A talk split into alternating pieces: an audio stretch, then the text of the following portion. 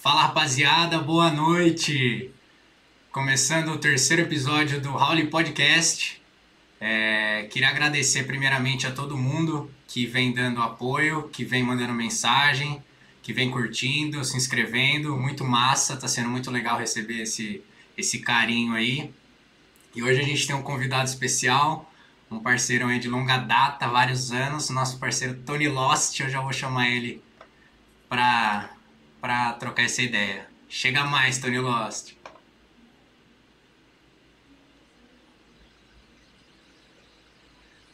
Foi, tá online. Vamos ver. Vamos ver como que a galera fala que tá o áudio, se tá ouvindo você. Se tá tudo certo, vamos dar uns segundinhos aí. Tá todo mundo ouvindo? Comenta aí, vê se tá ouvindo. Se o meu som tá bom, se o do Tony, tá todo mundo vendo.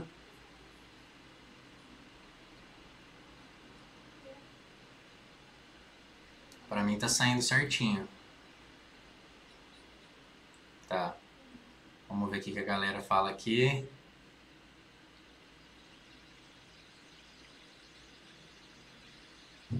Só esperando.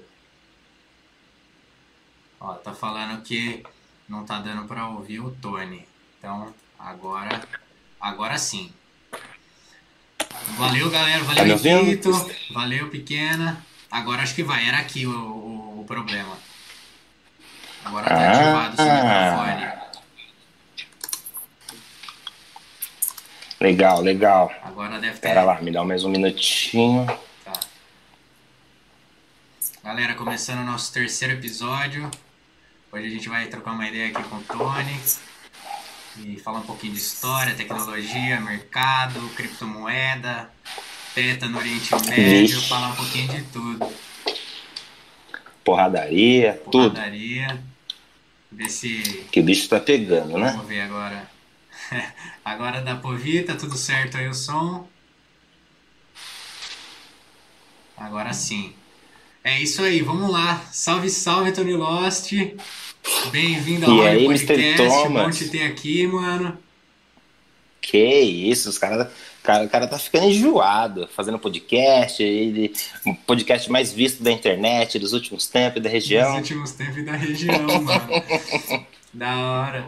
E aí, e hoje o friozinho tá curtindo aí? Ô, louco, eu adoro, né? É Quanto mais frio, melhor. tortura, mano, tortura. É, eu gosto, eu gosto. É, da hora, mano, tá certo. Mano, obrigado por ter topado, por ter aceitado o convite. Vai ser muito massa trocar uma ideia aqui ao vivo com você. E vamos falar de tudo que é assunto. E vamos nessa, mano. Obrigado mais uma vez, parceirão aí de duas décadas já. Uhum. E é nóis. Um bom tempo já. Deixa eu, deixa eu ver se eu melhorar a minha imagem. Agora eu não sei se tem algum problema aqui no, no celular, porque eu tentei no computador, a imagem parece um pouco distorcida, mas tá todo mundo vendo tranquilo? Tá, mano, tá certinho agora. Eu tô acompanhando ah. aqui também.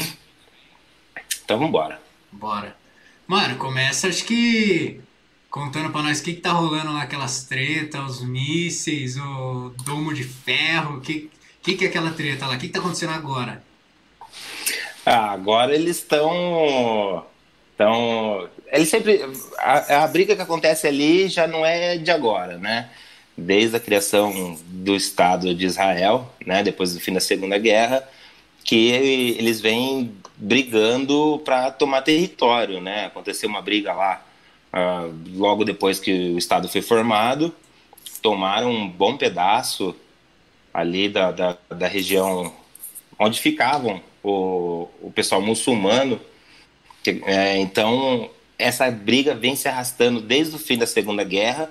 Porém, se você for pegar o começo dela, é desde a expulsão dos judeus pelos romanos, né? 50, 70 depois de Cristo. E o que está acontecendo ali agora é só uma, uma continuação do que vem há muito tempo rolando, né? Então, quase dois milênios aí, o pessoal vem brigando ali na região pelo território. Então é uma briga religiosa, uma briga política e o pessoal costuma ali, sinceramente, a briga que rola ali vai muito além de estudo é, é, teórico da região porque. Deixa eu fechar aqui. Porque é, é muita gente discutindo para saber quem é o mais santo, né? Isso é em questão religiosa. Então você imagina que a Terra que é considerada santa para as três maiores religiões do mundo, né? Para os judeus, os muçulmanos e os cristãos. Então ali, pelo por ser considerado santo e ter tanta guerra assim, é um negócio meio né, fora, fora do, do comum, porque era para reinar a paz ali, né? Meio contraditório, né? Bem contraditório. Mas fazer o quê? Então, nesses últimos dias estourou a tensão, já não basta o, o, o corona rolando, tem também essa briga pelo território e tá um atacando o outro, né? Eu mostrei para você, para você, para os meninos, o, o, o Iron Dome funcionando, né? O pessoal do Hamas ataca o pessoal de Israel, Israel revida, né? E quem paga o preço é a população. São civis desde o começo da história é assim, né? Primeira, Segunda Guerra, o que é, o que rola, os civis que acabam pagando pato, acabam morrendo demais. E o pessoal meio que não se preocupa com, com enfim, com quem com os moradores. O importante é bombardear um outro e tentar dar o maior número de baixa, que é muito chato, né? Porque você vê que realmente o que são os responsáveis pela briga acabam não, não saindo na mão, então acaba meio que empurrando para o outro e, o, e a população paga o preço, que é muito chato, não importa de qual lado, se é judeu ou muçulmano, morreu, tá morrendo muita gente, tem muita criança é, né, indo para o hospital, perdendo família, sofrendo bastante.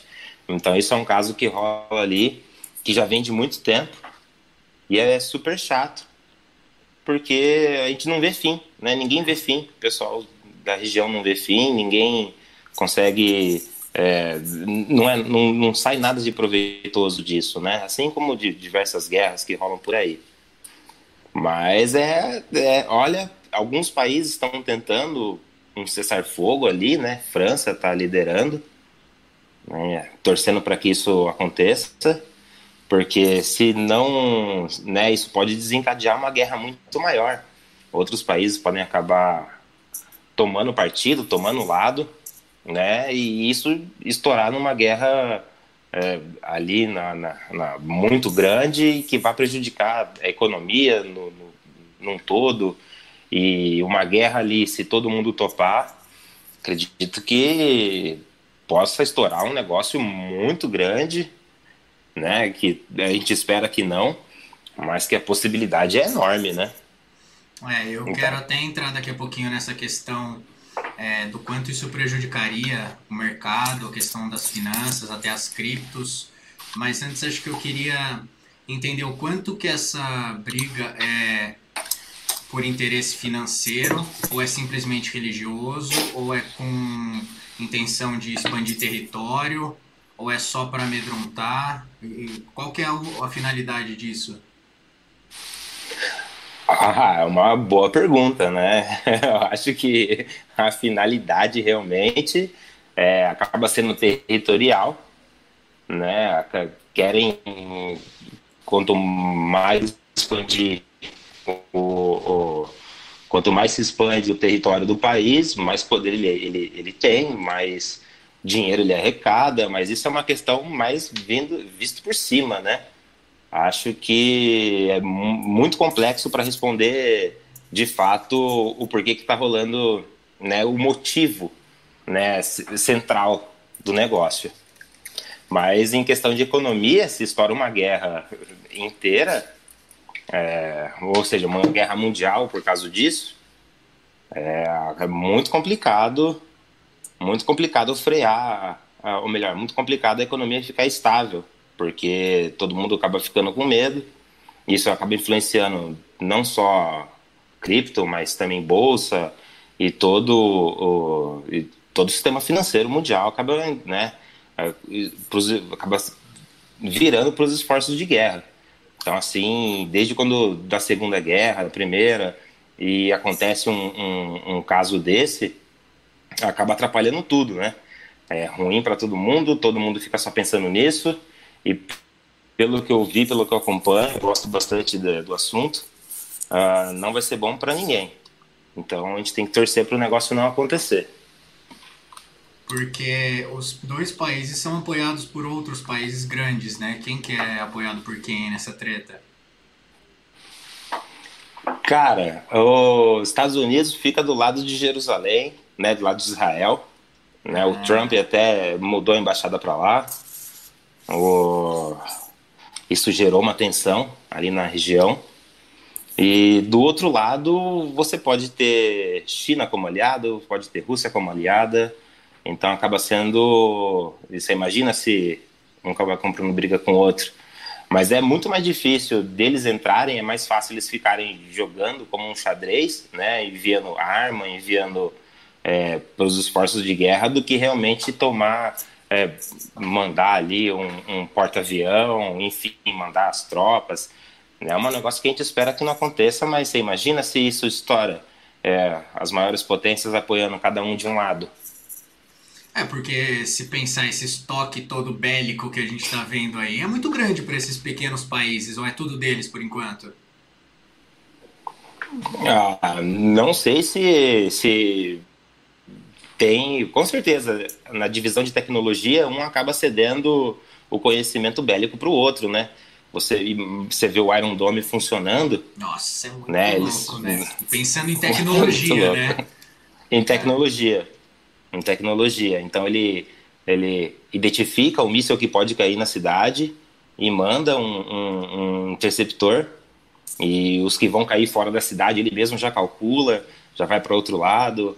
Quando cai lá, é, quando vai cair fora, o míssil não intercepta, ele já pega outro alvo vai explodindo, então é um negócio meio complicado, é, porque você imagina isso numa grande escala, né? Um atacando o outro, ogiva nuclear caindo para cima e para baixo. Meu Deus, é fora de, de, de fora da realidade nossa se isso acontecer.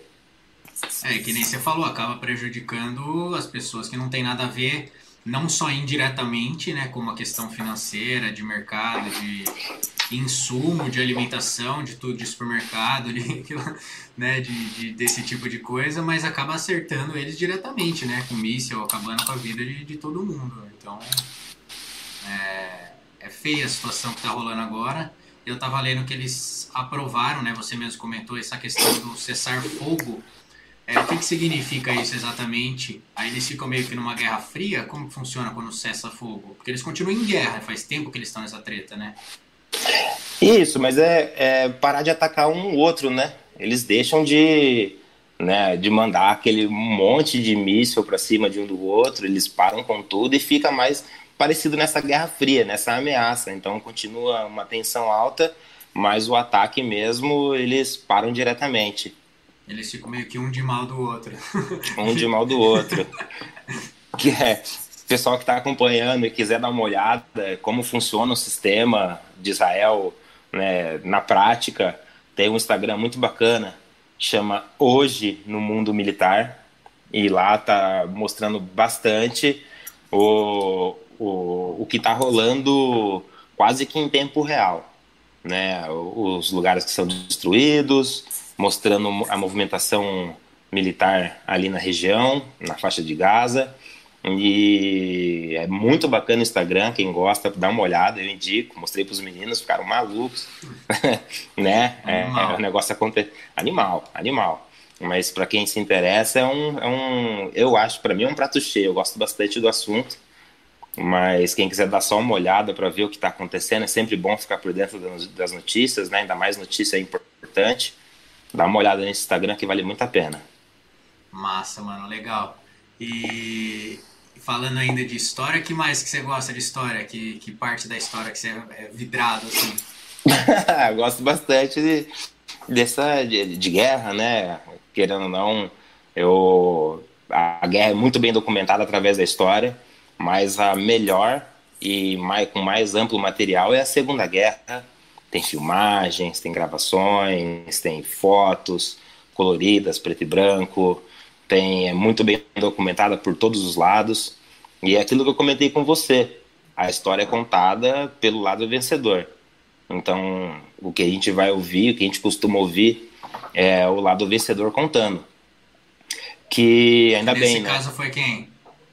Que nesse, lado, nesse caso foram o, o, os aliados. Eles derrotaram o chamado Eixo do Mal, que era pela Alemanha, Itália e Japão. Os aliados é França, Estados Unidos, Canadá, Inglaterra, Brasil também lutou na Segunda Guerra, lutou na Itália na Segunda Guerra. Se eu não me engano, uma curiosidade, foi a única, o único país aliado que chegou a derrotar um pelotão, né? Foram os brasileiros. Roubaram até tanque de guerra dos nazistas, baixaram a porrada em todo mundo lá, mas a gente foi uma participação discreta, né? Que foi muito político também a entrada do Brasil. Uh, o, o, presidente na época chegou a flertar com o nazismo porque ele queria fazer a siderúrgica, né, aqui no Brasil e estava precisando de empréstimo para poder construir. O Brasil não conseguia sozinho. Ele precisava de um apoio externo. Então, o presidente do Brasil meio que negociou o apoio em troca dessa siderúrgica. E o Brasil entrou, conseguiu um empréstimo para poder fazer né, a, a, siderúrgica e acabou entrando pelo lado dos aliados, que foi o lado vencedor.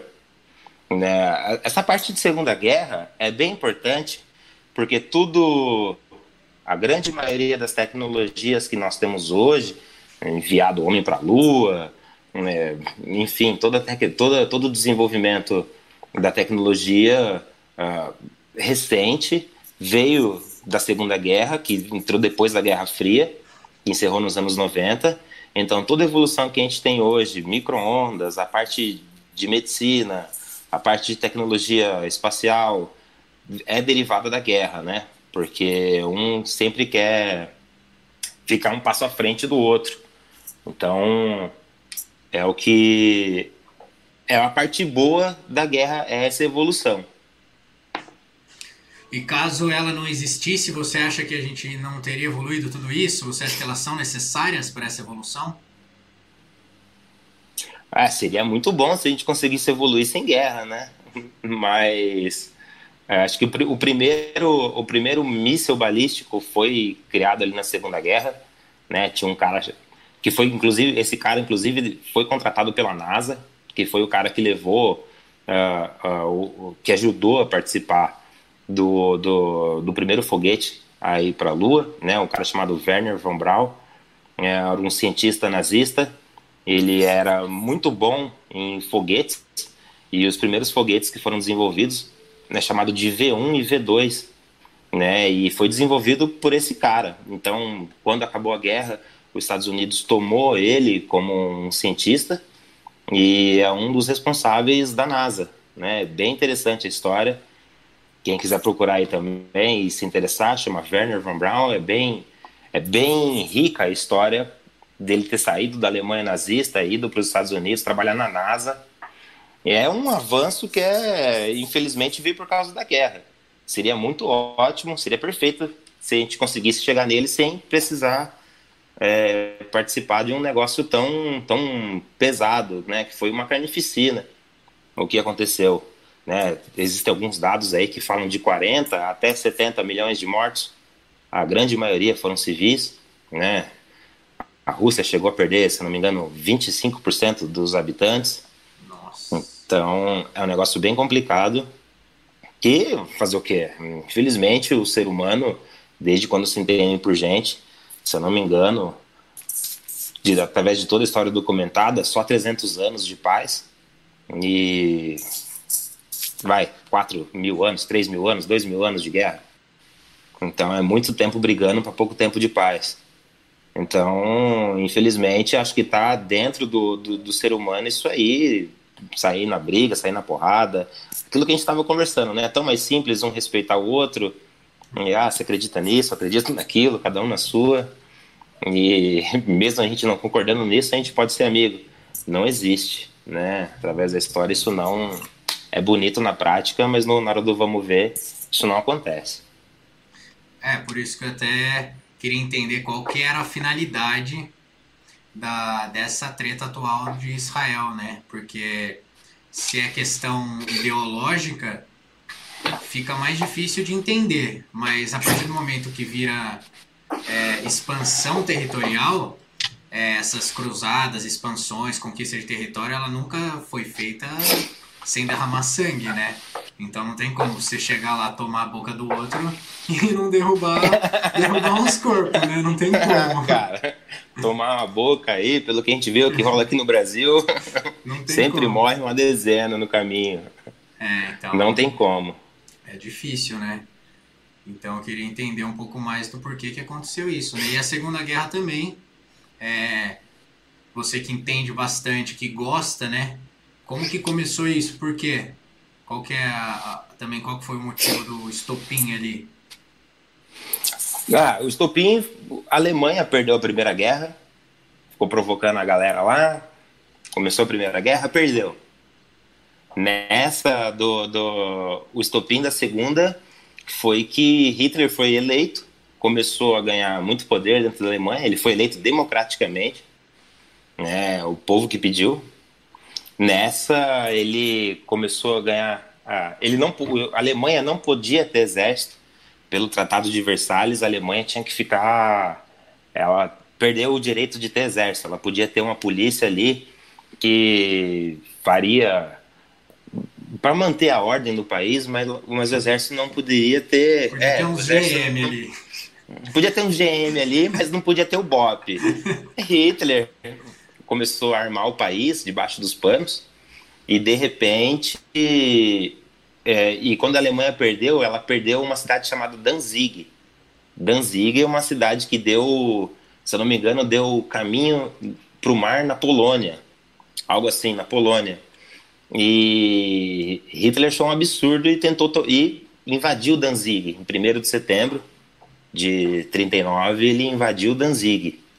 No mesmo dia, Inglaterra e França declararam guerra pro, contra a Alemanha, porque a Alemanha já vinha tomando alguns territórios que o pessoal deixou passar. República Tcheca, se não me engano, Áustria, e depois, quando, quando Hitler encanou de tomar Danzig, que, né, que era, era, era alemã, e depois foi para a Polônia, uh, começou a Segunda Guerra. Então, nessa do começo da Segunda Guerra, estourou por causa de uma cidadezinha. E o Hitler achava, meu, ninguém vai entrar, vai começar uma Segunda Guerra Mundial por uma cidadezinha irrelevante. E começou ali. E por que, que ele então, escolheu essa cidade? Não, não tem motivo? Ah, que na verdade, assim, ele queria tomar a boca toda. Ele queria tomar tudo. Então, foi uma que ele, ele vinha já tomando algumas regiões, o pessoal deixou passar. E quando ele tomou Danzig, ele achou que, que ninguém ia ligar, né? Que ninguém ia ligar dançou. Dançou. Dançou. Caraca, que louco. E aí começou a treta toda, e aí como que ela se desenrolou? Ixi, aí o pau começou a torar. Começou a torar. Hitler logo depois resolveu invadir a França, tomou a França muito rápido, de uma forma que ninguém tá me ouvindo? Tô ouvindo, tô ouvindo. Legal, porque eu tirei o fone e coloquei para carregar aqui, tá. senão ia derrubar a nossa chamada. Fechou, tá, tá ótimo o som. Se a galera Legal. aí tiver com problemas, depois comenta aí se tá tudo certinho, mas por enquanto tá rolando bem.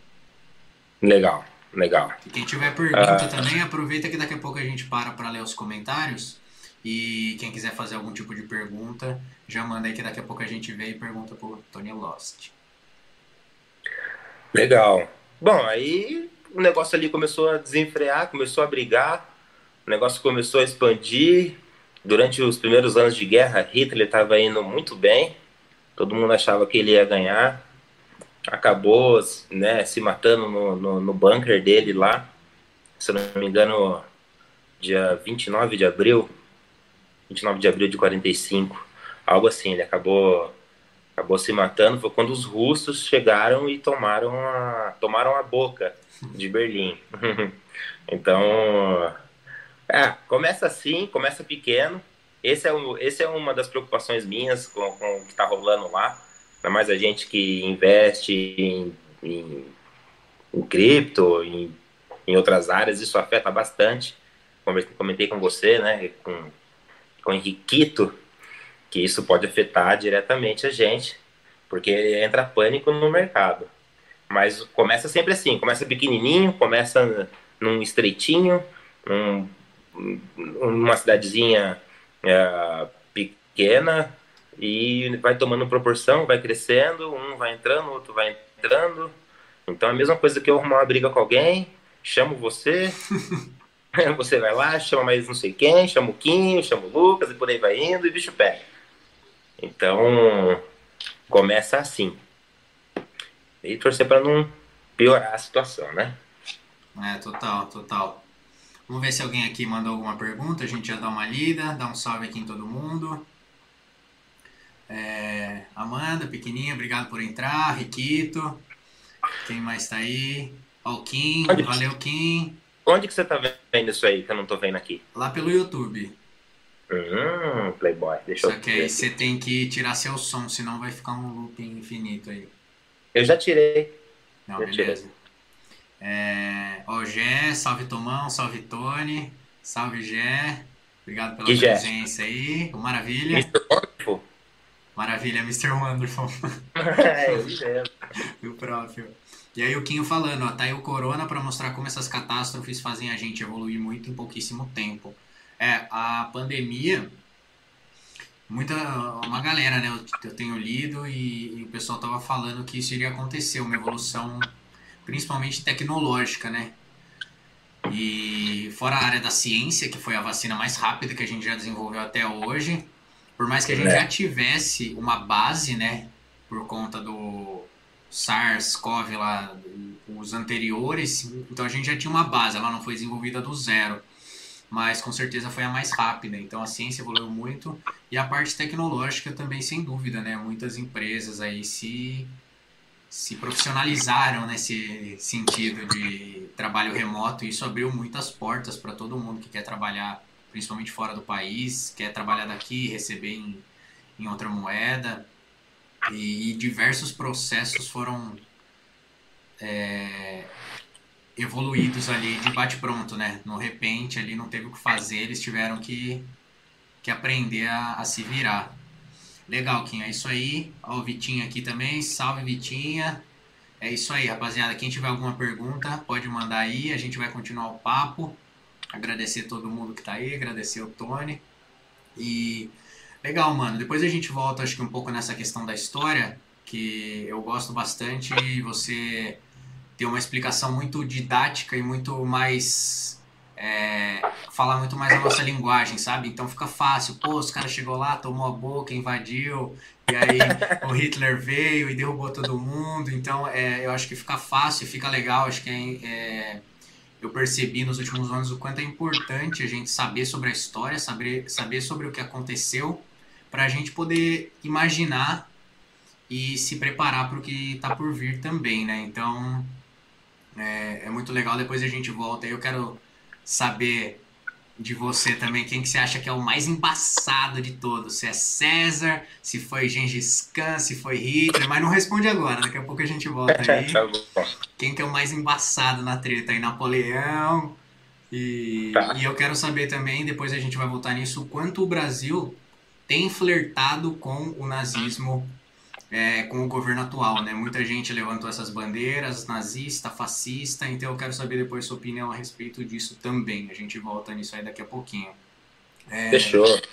Falar um pouquinho do mercado, Tony. Como que tá? Como que você está imaginando isso daí? É, você falou um pouco do quanto essas tretas é, afetam o mercado financeiro, o mercado da bolsa, das criptos é, das empresas como um todo, né? As empresas acabam ficando um pouco mais desconfiadas, um pouco mais ressabiadas ali com o pezinho atrás na hora de investir, na hora de, de escalar os seus processos e tudo mais, ou até de, de mudar de, de nicho, e, e isso daí deixa todo mundo um pouco desconfiado, né?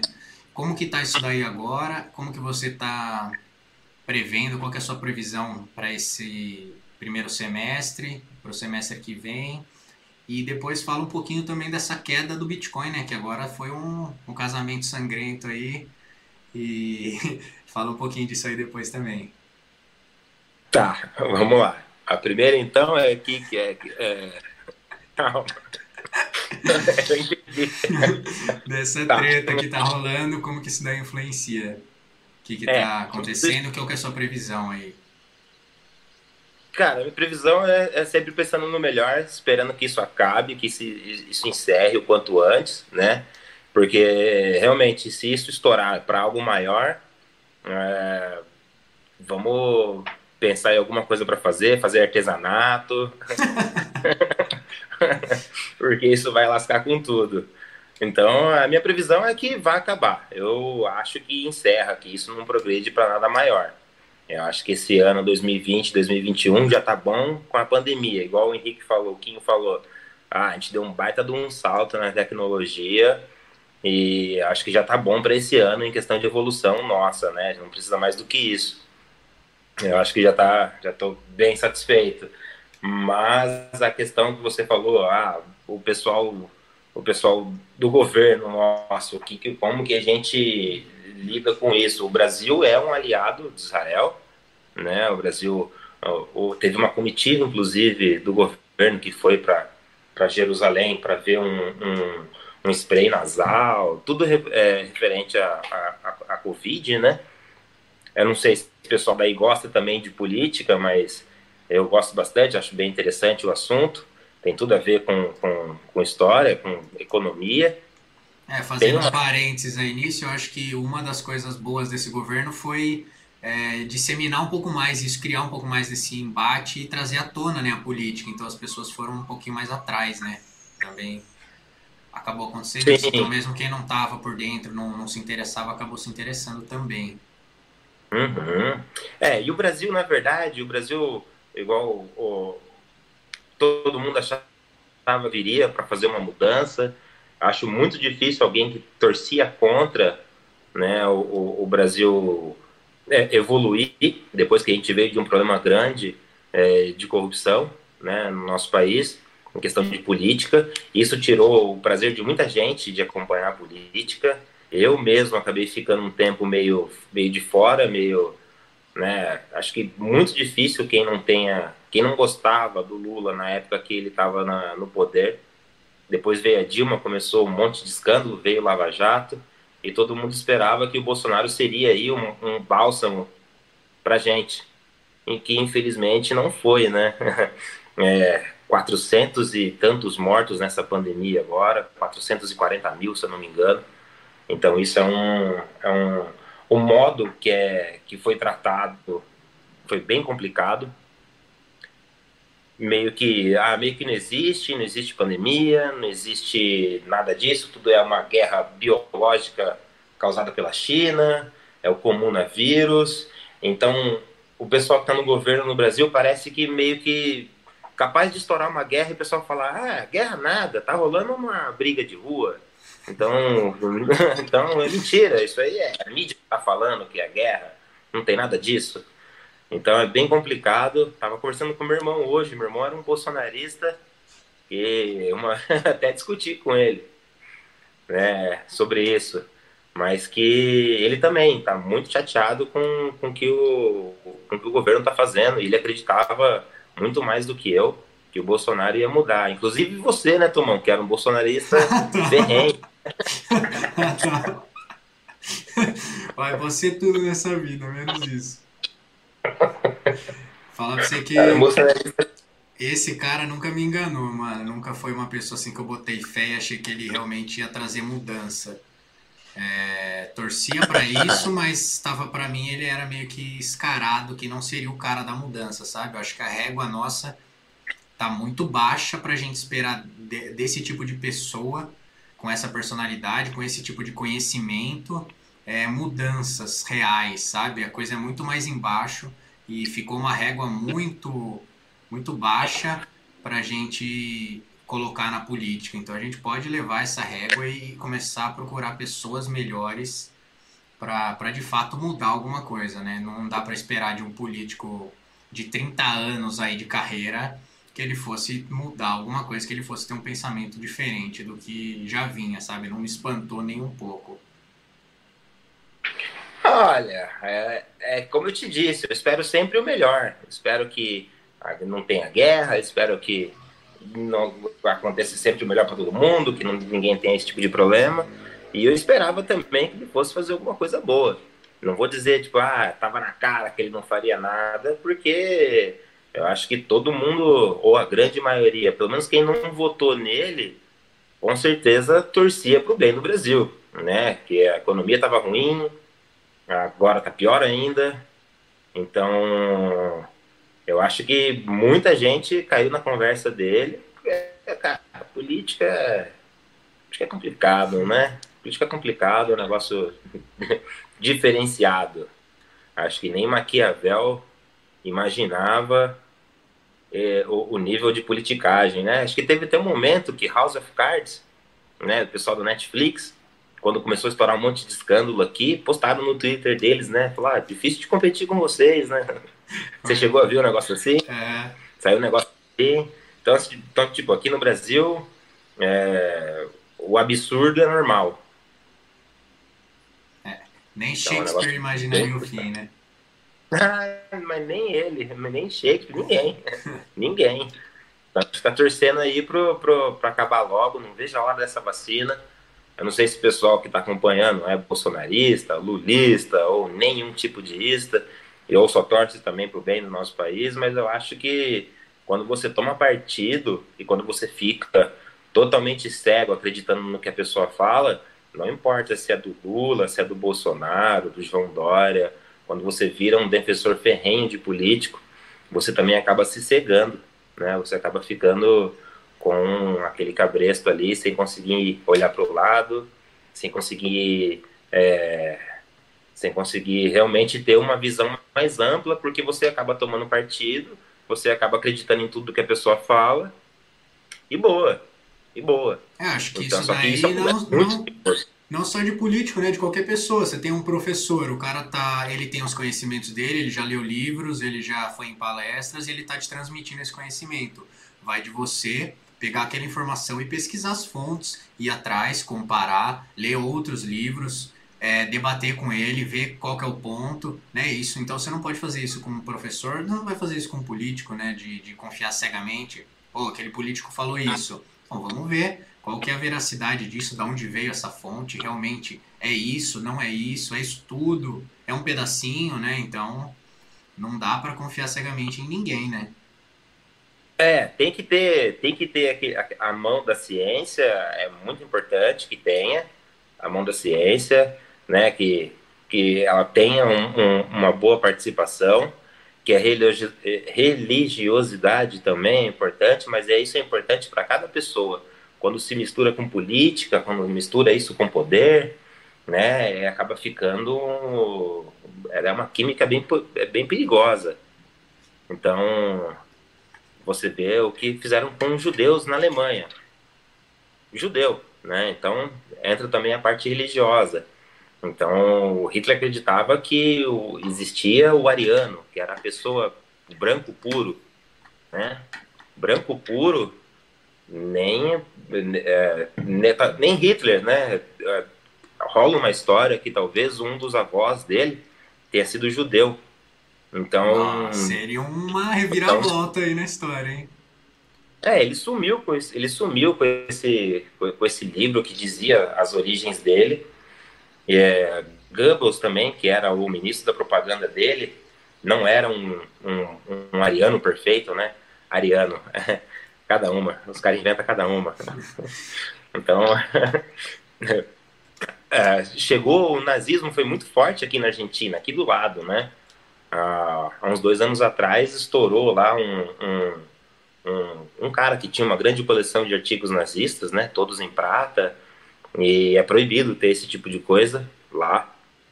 E pegaram ele. Então foi muito enraizado aqui na América do Sul pela Argentina. Teve um partido, um partido, não, não é bem um partido, teve um. Agora me fugiu. Como é que era o nome? Era um pessoal meio que apoiava, os brasileiros meio que apoiavam os nazistas. Uh, e tinha 35 mil pessoas. Nossa. Né? aqui, aqui isso. Então, assim, muito longe de lá, ainda tinha muita gente que apoiava, tem muita gente ainda que acredita que ariano é, existe, né? Tem muita gente que acredita ainda que é, existe raça pura. A gente já conversou isso uma vez sobre é, a raça brasileira, que não é uma né, raça mesmo, só existe uma, que é a raça humana, né? É a única raça que existe, é a humana. O restante são são, são povos, né? Aí você tem indiano, você tem os latinos, você tem os orientais, né? Agora, raça mesmo, cara, é só a raça humana. O resto é invenção. Mas é muito perigoso esse posicionamento do nosso governo. Acho que torço para ele sair, né? Não sei qual é o que a galera torce aí, se quer que fica, quer que é, entre Lula, enfim. Eu acho que é meio que escolher entre dilúvio e, e, e meteoro é, escolhe a forma que você quer, a menos trágica. Então, acho que o nosso governo está flertando demais com, com essa loucura, né? E isso atrapalha toda a nossa economia, atrapalha a nossa evolução como, como país, como nação, atrapalha uh, o trato da pandemia. Tá rolando uma CPI agora que o bicho tá pegando para tentar descobrir de quem é a culpa dos 440 mil mortos. Já morreu. Eu tive um amigo de Campo Grande, né? Um, um, o Leandro, um amigo de infância, tem a idade do meu irmão, que morreu, né? Morreu pela Covid. Eu acho que de, de amizade próxima foi a pessoa mais próxima nossa, que era um amigo de infância, que morreu de corona. E para ele, tanto faz Acho que se perguntar para a mulher dele, para a família dele, o que, que eles acham do trato da pandemia, de quem é a culpa, pouco importa.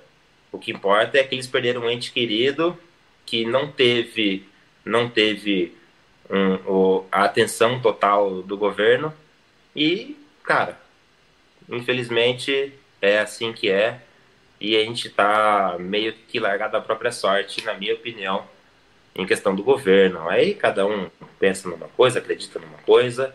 Eu acho, né, que é aquilo da guerra. Quem paga o pato são civis. O, o, o governo está lá. Tem os melhores médicos, tem, tem, toda, tem todo um suporte. O povo mesmo, né, lá em, no Amazonas, né, lá em Manaus, teve a crise do, do, do, do oxigênio. É um absurdo né? O cara morrer sem conseguir respirar, morrer a seco, morrer afogado no seco. Então, pergunta pro pessoal de lá de quem é a culpa. Meu, o cara já perdeu o parente, já perdeu o ente querido, morreram pais, mães, enfim, morreu muita gente que agora descobrir de quem é a culpa para essa galera não vai fazer, não vai trazer o, o ente querido de volta, né? Bem complicado. É. Mas em questão. É, diga. Não, não, eu acho que acaba sendo uma questão que deve ser resolvida, devem ser é, punidos os responsáveis, a gente deve encontrar esses responsáveis para que a gente evite as próximas, né? Essas a gente não tem o que fazer mais. Eu acredito que a ideia da CPI e de encontrar culpados é necessária para evitar novos problemas desse tipo, novas mortes, né? É, é, talvez não evitar, mas minimizar e reduzir ao máximo é, o que pode ser feito. É, aproveitando que você comentou né, do, do Hitler e de, do, do governo agora, eu tinha feito uma pergunta é, para a gente falar mais tarde, mas vamos voltar nisso. Então, o quanto você acha que o governo atual tem flertado de fato com essa questão do nazismo, do fascismo? Quanto isso foi é, premeditado, foi feito de caso pensado, ou foi simplesmente é, incompetência? Ah, difícil de, de dizer qual é o, o verdadeiro o verdadeiro motivo. Pera aí, é. que agora eu tô vendo aqui, ah. que tem um pessoal comentando aqui, ó. Vamos ver, Francisco então. Gonzalez, será que deve surgir uma terceira via para 2022 ou teremos Lula e Bolsonaro novamente para o virtual segundo turno? Vamos aproveitar então, ah, fazer uma pausinha para ler os outros comentários. A gente já lê tudo e já vê o que, que tem de pergunta, a gente volta nisso. Vamos dar uma olhadinha aqui. É, Raul, Raulzão, mandou salve Tomão e salve Tony, salve Raul, obrigado, mano. É, Vitinha mandou, acredito que a Segunda Guerra foi o evento que mais gerou mídia até agora. Filme, documentário, game. É, e se Pau Coronga vai assumir esse papel agora. O que o Tony acha disso? O maluco manja mesmo de Segunda Guerra. Então, a gente já, já fala disso aí. Mandinha mandou Chiloca Joaquim na ladeira. e para você falar qual... que é isso?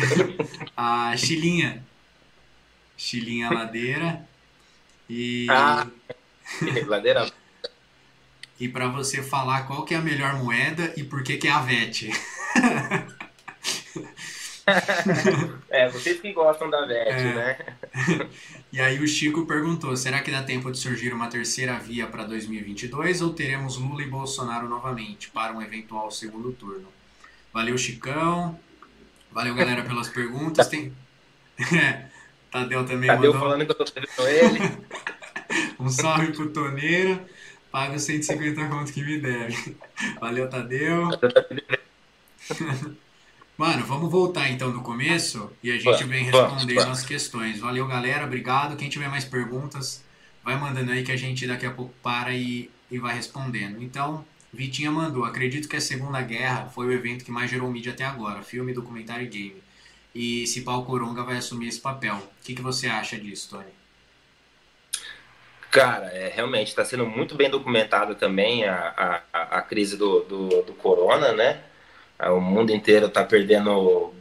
Bom, não o mundo inteiro. A gente tem exemplos aí de países que foram que lidaram muito bem com a crise do corona. Austrália, né? É um dos exemplos. Já está rolando show, já está rolando jogo com, com, com torcida. Mas a grande maioria do mundo está realmente sofrendo bastante e tem grande chance do, do corona talvez não de assumir o lugar da Segunda Guerra, porque são assuntos distintos, mas com certeza ele vai estar tá emparelhado ali, lado a lado, em questão de, em questão de documentação, uh, documentação do que está acontecendo.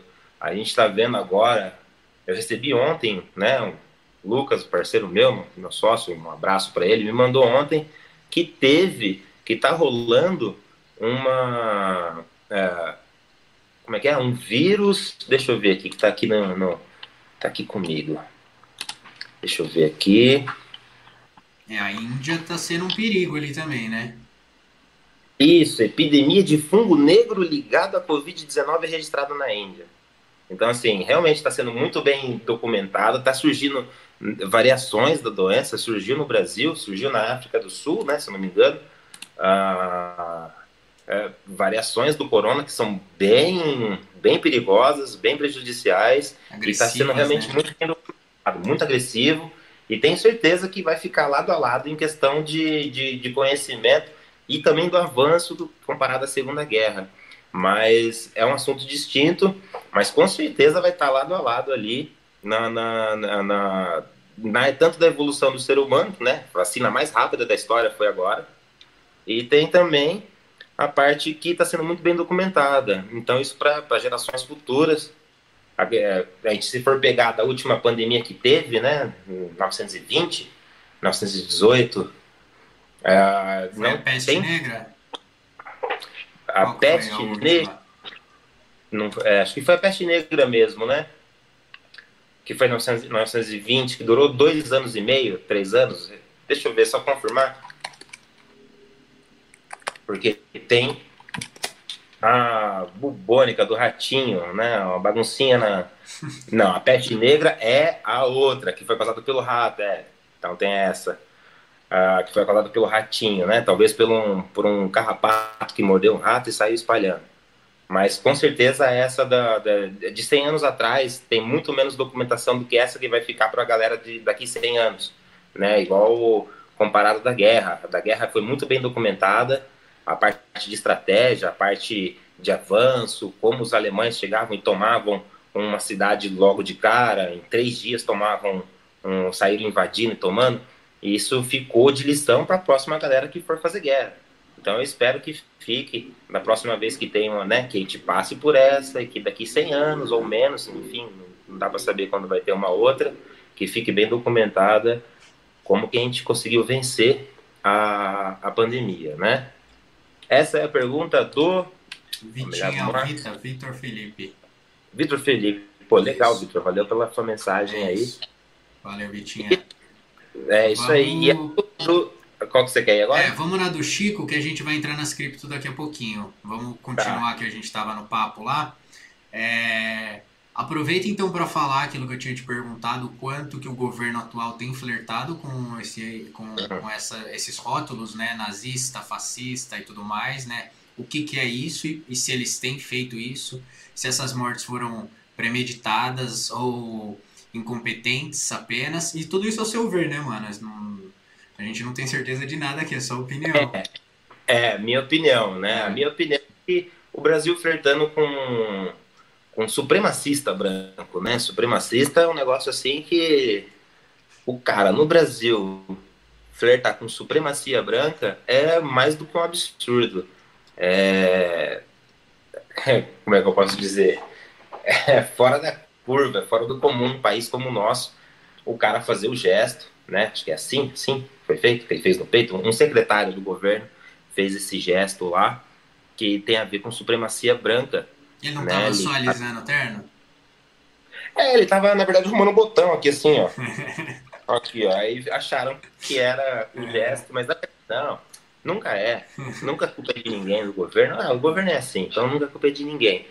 E eu acho, eu acho tem, acho não, tem um flerte do, do governo, né, com, com supremacistas, que leva todo para um lado que pode desencadear outras coisas que tem a ver com isso, mas flertando com fascismo, com nazismo, ainda acho que é muito é, é muito mais interno, menos visível do que talvez esteja, esteja aparecendo agora.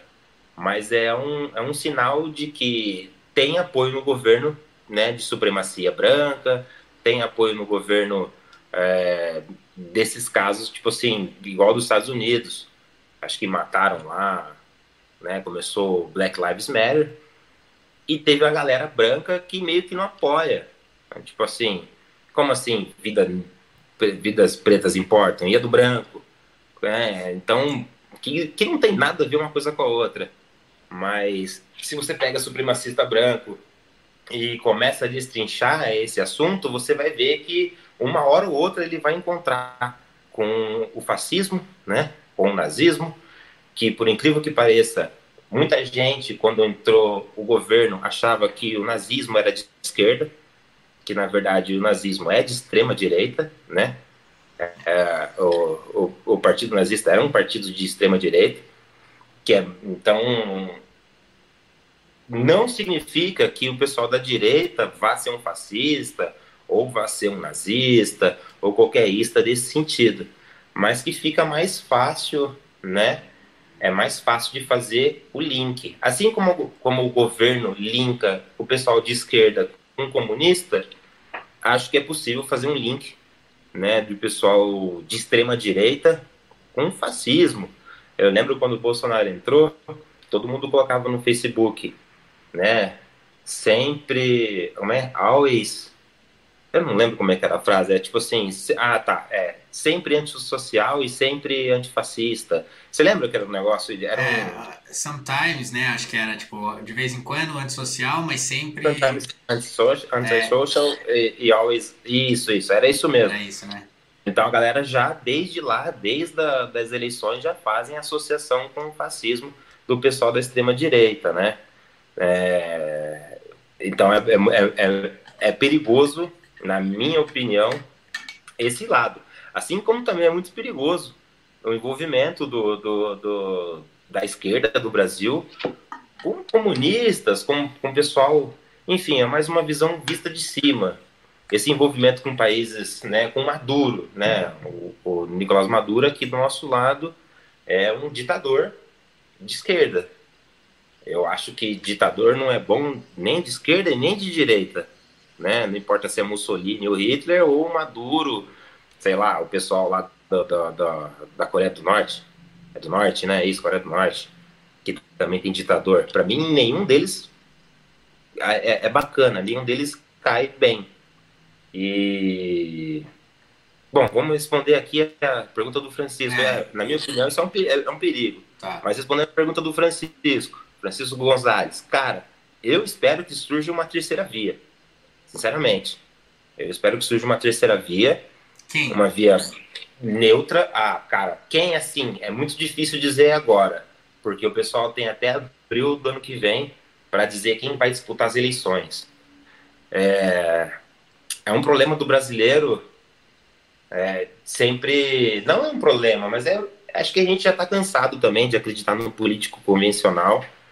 Espero que nas próximas eleições surja uma pessoa mais moderada, né, mais ponderada, uma pessoa que, que procure realmente unir o nosso país. Bastante gente fala no João Dória, bastante gente fala uh, o cara lá do Novo, como é que é o nome dele? Falei dele agora há pouco. Amoedo? Isso, Amoedo. Falam que ele é um cara mais centrado, né, mais equilibrado. Acho que deve ser mesmo, mas não estudei ele a fundo. Eu tenho um amigo que gosta, que é bem, bem fanático no Partido Novo, o Felipe, lá de Tubarão, de Santa Catarina. Ele é bem ligado ao Novo. Eu espero que seja novo, né, que não seja mais do mesmo né, Francisco? Isso se ele for competir, se ele conseguir passar para segundo turno.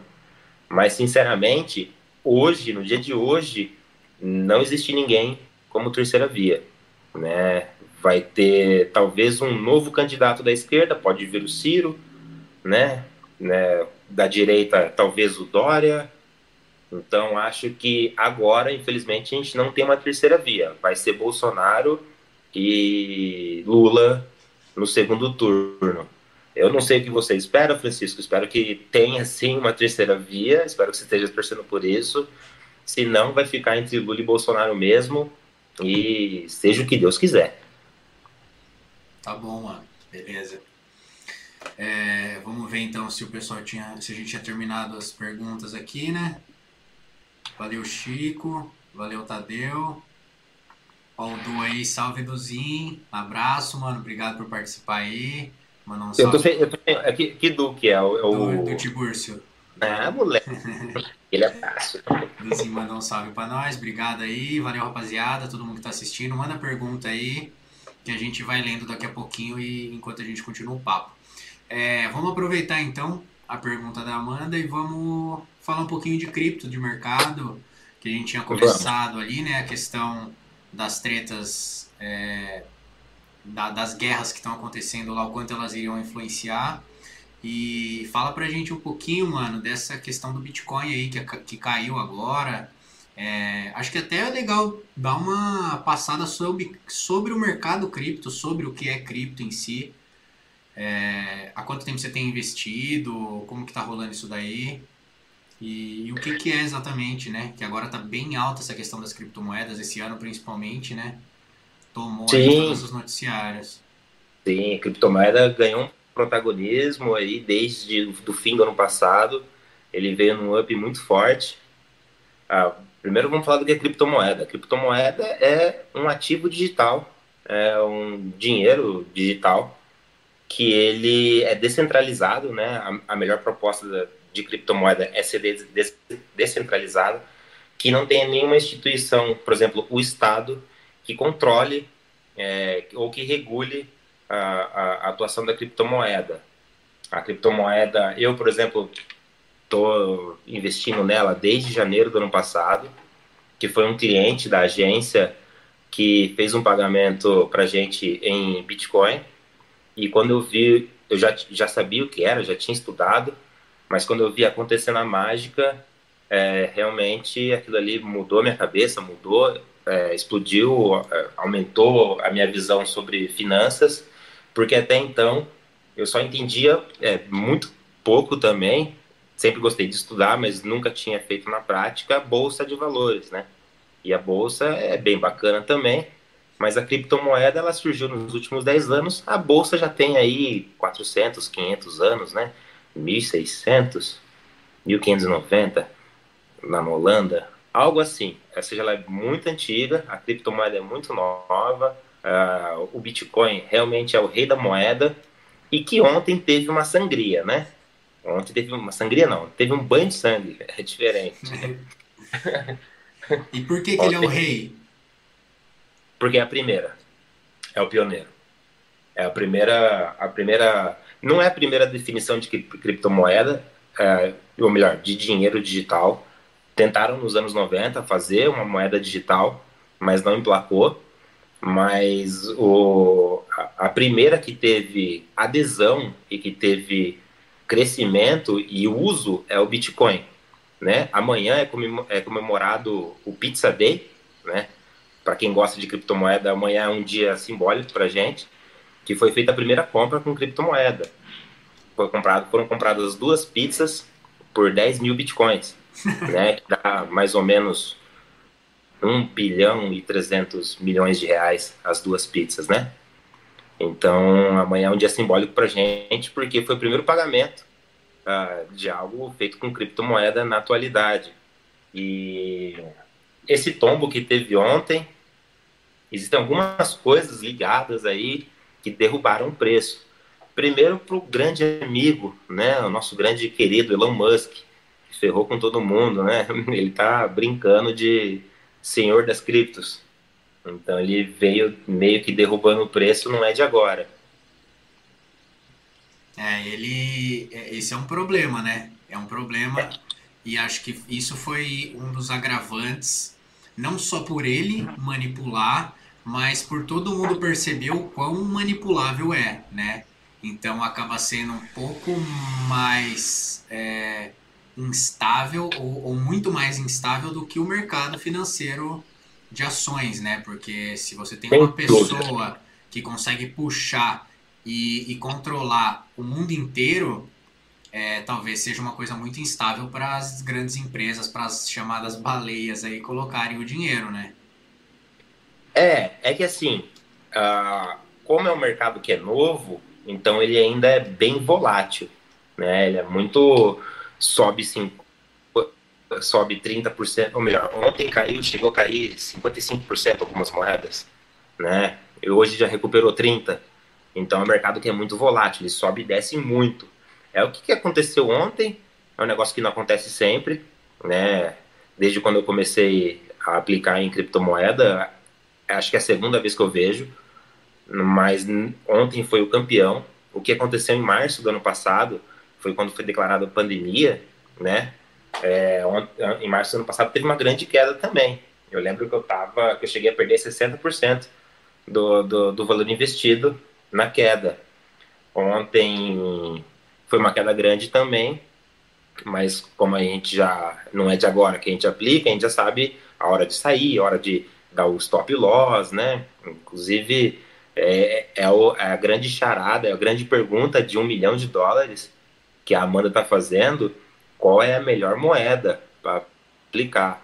É o que todo mundo gostaria de saber realmente, qual é que vai saltar 600% nas próximas duas semanas. Nas próximas horas. Nas, nossa, seria sensacional. Imagina, coloca hoje, ganha 600%, amanhã mais 600%. Tava todo mundo rico andando de Lamborghini. Mas é uma pergunta muito boa. Tem a VET, né, que inclusive a gente conversou no grupo hoje, que ela é muito boa e que tava dando, acho que foi 40% que ela subiu hoje, que a gente estava conversando. É. É muito, é, é, é muito up para um próprio negócio. Então você vê, teve aquela moedinha, a real, né, do cachorrinho vira-lata, cachorrinho caramelo, que teve gente que ganhou, que faturou uh, aí perto de milhão com ela. Teve também a Dogecoin, que transformou. Inclusive, tem um brasileiro, saiu matéria dele na investing.com, dizendo que ele ganhou, que ele ficou milionário com Dogecoin. Então, a Doge também, dentro das criptomoedas, é uma criptomoeda que não tem meio que um projeto sólido, ela tem supply limitado, pode fazer o quanto que quiser dela. Então é um projeto meio difícil de entender o porquê que ela tá que ela teve, não, não é difícil, não é tão difícil de entender porque o Elon tá tweetando sobre ela e o valor dela veio disparando com o tempo. Mas ela realmente não tem um projeto sólido ou igual, por exemplo, uh, Chiles. A Chiles, o projeto da Chiles é sensacional é um projeto, é uma moeda voltada para entretenimento. Então, ela atende um nicho de mercado.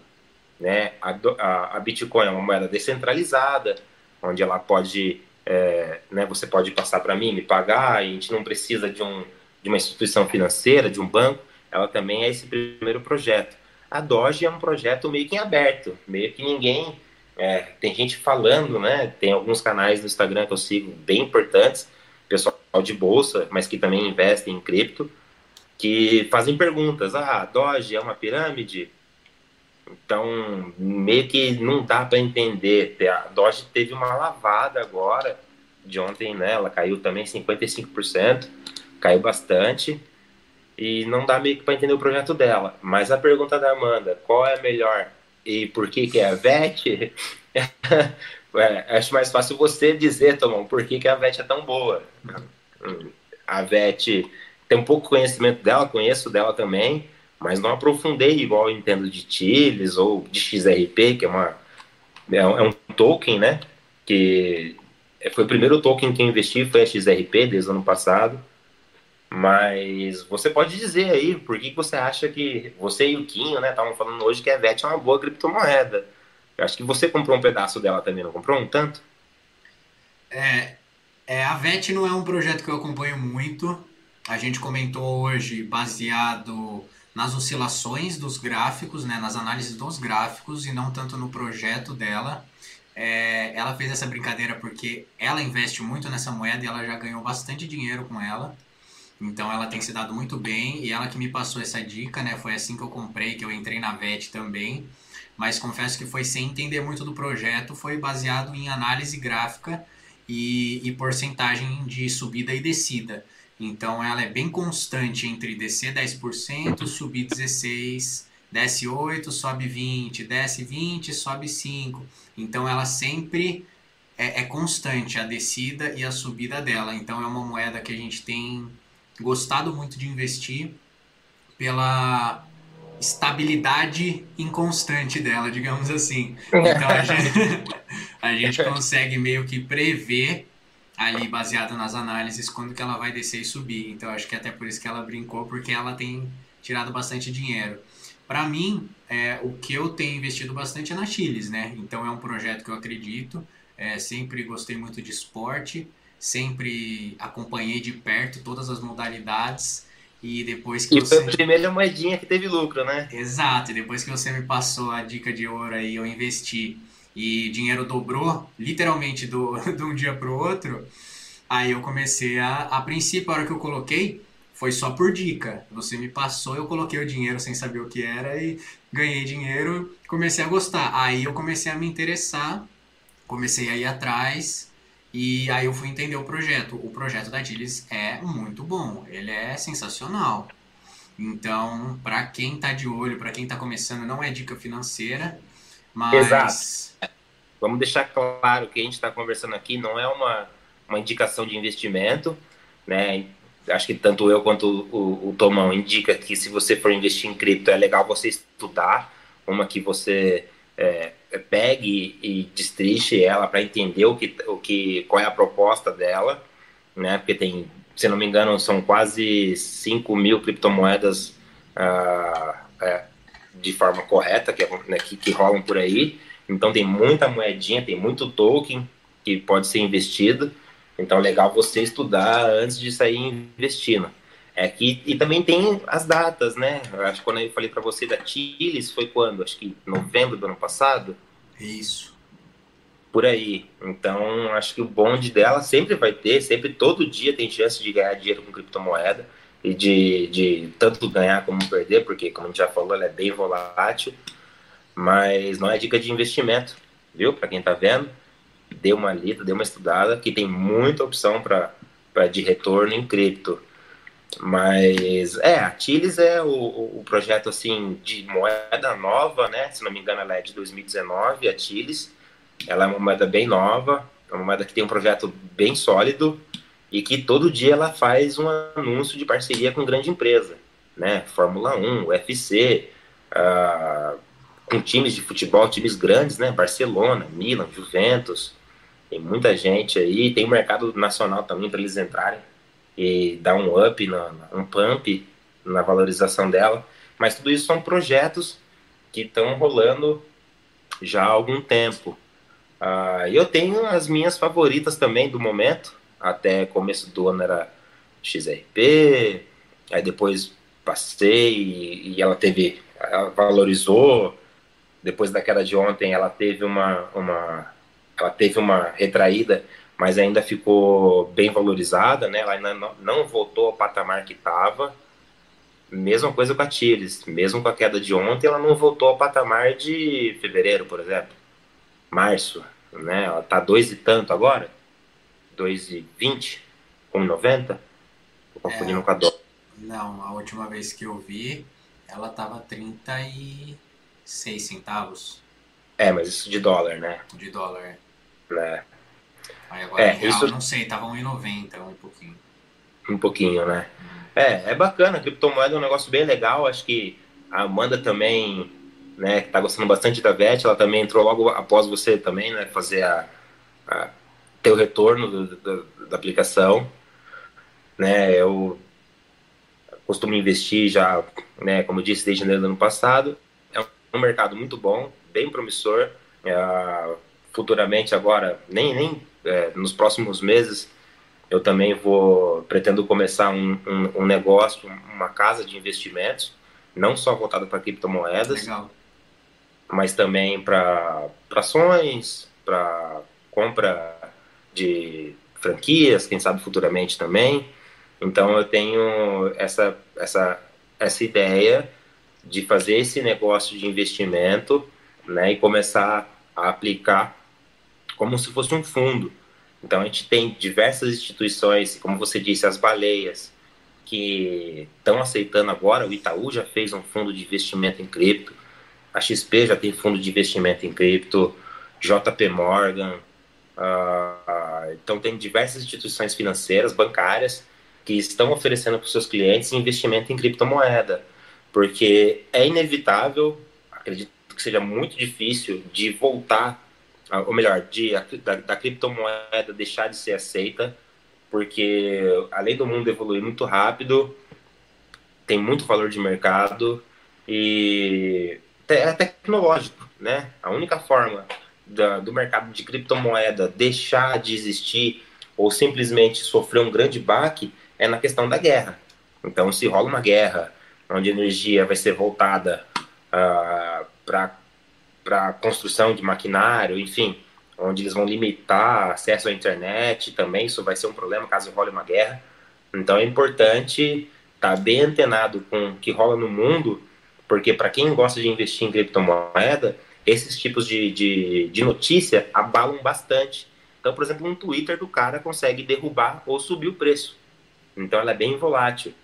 E essas instituições financeiras que vão oferecer para os associados investimento em cripto é porque além deles verem que é inevitável o mercado, ela, ela acaba deixando de faturar um bom dinheiro, né? Porque já que ela não é regulamentada por nenhum governo, nenhuma instituição, não tem intermediário, é mais fácil, ela consegue também oferecer para os clientes dela uh, uh, tanto comprar ações da bolsa, tanto quanto uh, fazer aplicações em fundos imobiliários, enfim. Então, ela consegue oferecer mais um benefício para o associado dela. Né? E a criptomoeda é muito difícil de voltar do, do, do uh, ou melhor, é muito difícil dela acabar, a não ser que role esse problema mundial, uma guerra, alguma coisa, uma catástrofe, cai um meteoro aqui, acabou com a energia elétrica. Meu amigo, não importa se você tem dinheiro no banco, se você tem cripto, aonde que está o seu dinheiro? Aconteceu uma catástrofe, todo mundo dança. Quem que não dança quando acontece uma catástrofe? O pessoal que tem é, ouro, né? Então, ouro, ele é...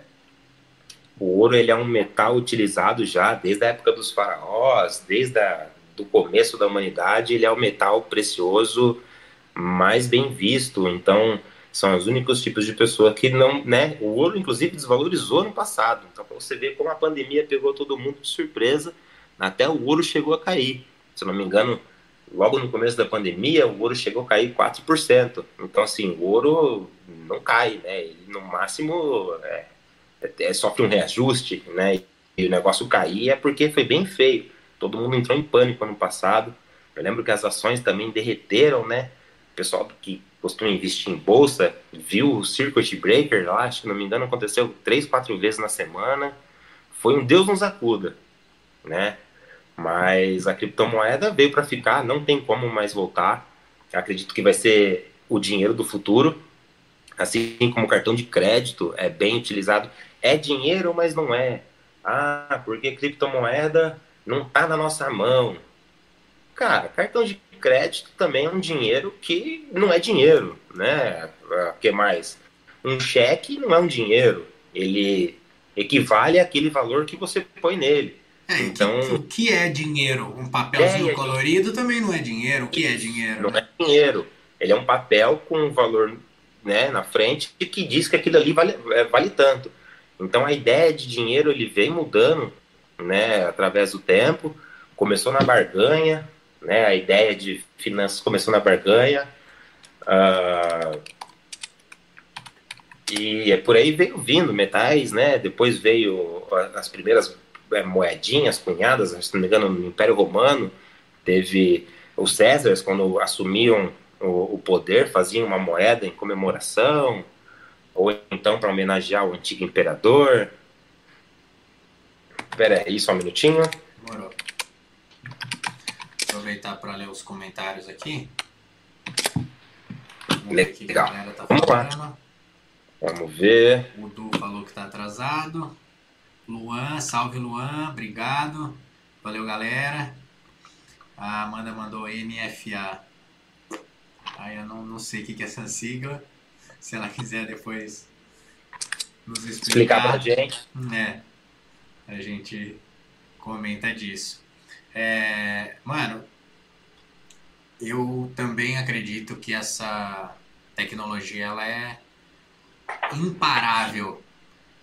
Não tem como voltar atrás, não tem como, não tem como. Ela é uma tecnologia, o blockchain em si, né, que, que é a tecnologia aonde as moedas são construídas, uhum. é maravilhoso. É uma tecnologia que não tem como frear. Ela vai vir, ela vai é, dominar tudo, não tem mais o que fazer. E, mas os governos vão tentar de tudo, né? Porque eles vão perder o controle. Então, aquele intermédio. É, que aí é da onde veio a proibição da China, né? Então, aí essa é pontezinha que eles fazem, eles vão ter que de alguma maneira cortar, eles vão ter que bloquear essa ponte, derrubar, explodir. É, e aí eu ia te perguntar isso aí da China, exatamente. É, o que, que a China fez esse, essa semana?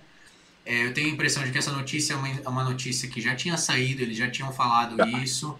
É a terceira o, vez. E o que mudou dessa vez e o quanto isso influenciou nessa queda também, essa, esse comunicado chinês? E o que, que foi esse comunicado? O que, que eles falaram? É, na verdade eles estão dizendo que tanto o Bitcoin quanto as criptomoedas não valem como dinheiro na China. Então eles querem parar de aceitar criptomoeda como forma de pagamento. Qualquer porque eles estão eles fizeram a moeda digital deles, né? O yuan digital. Então eles querem meter goela abaixo. Então como é um país que tem controle né, mais rígido, então eles meio que conseguem fazer isso. Porém, não é a primeira vez que eles soltam esse tipo de comunicado, já é a terceira vez. E uma, um, um, uma frase que eu vi ontem de um cara chamado André Portilho, ele é um dos, dos sócios do BTG. BTG é o maior banco de investimento da América Latina. Ele disse que ainda é muito cedo, ainda não, né, não chegou no final do filme. Então é muito cedo ainda para tirar uma conclusão do que está acontecendo na criptomoeda, concordo, não tem como chegar em uma conclusão agora de que vai, é, vai derreter. Não vai derreter, porque ontem derreter é acabar, né? Chegar, por exemplo, voltar a mil dólares o valor da, da, da Bitcoin. Acho muito difícil que isso aconteça, mas o filme ainda não acabou.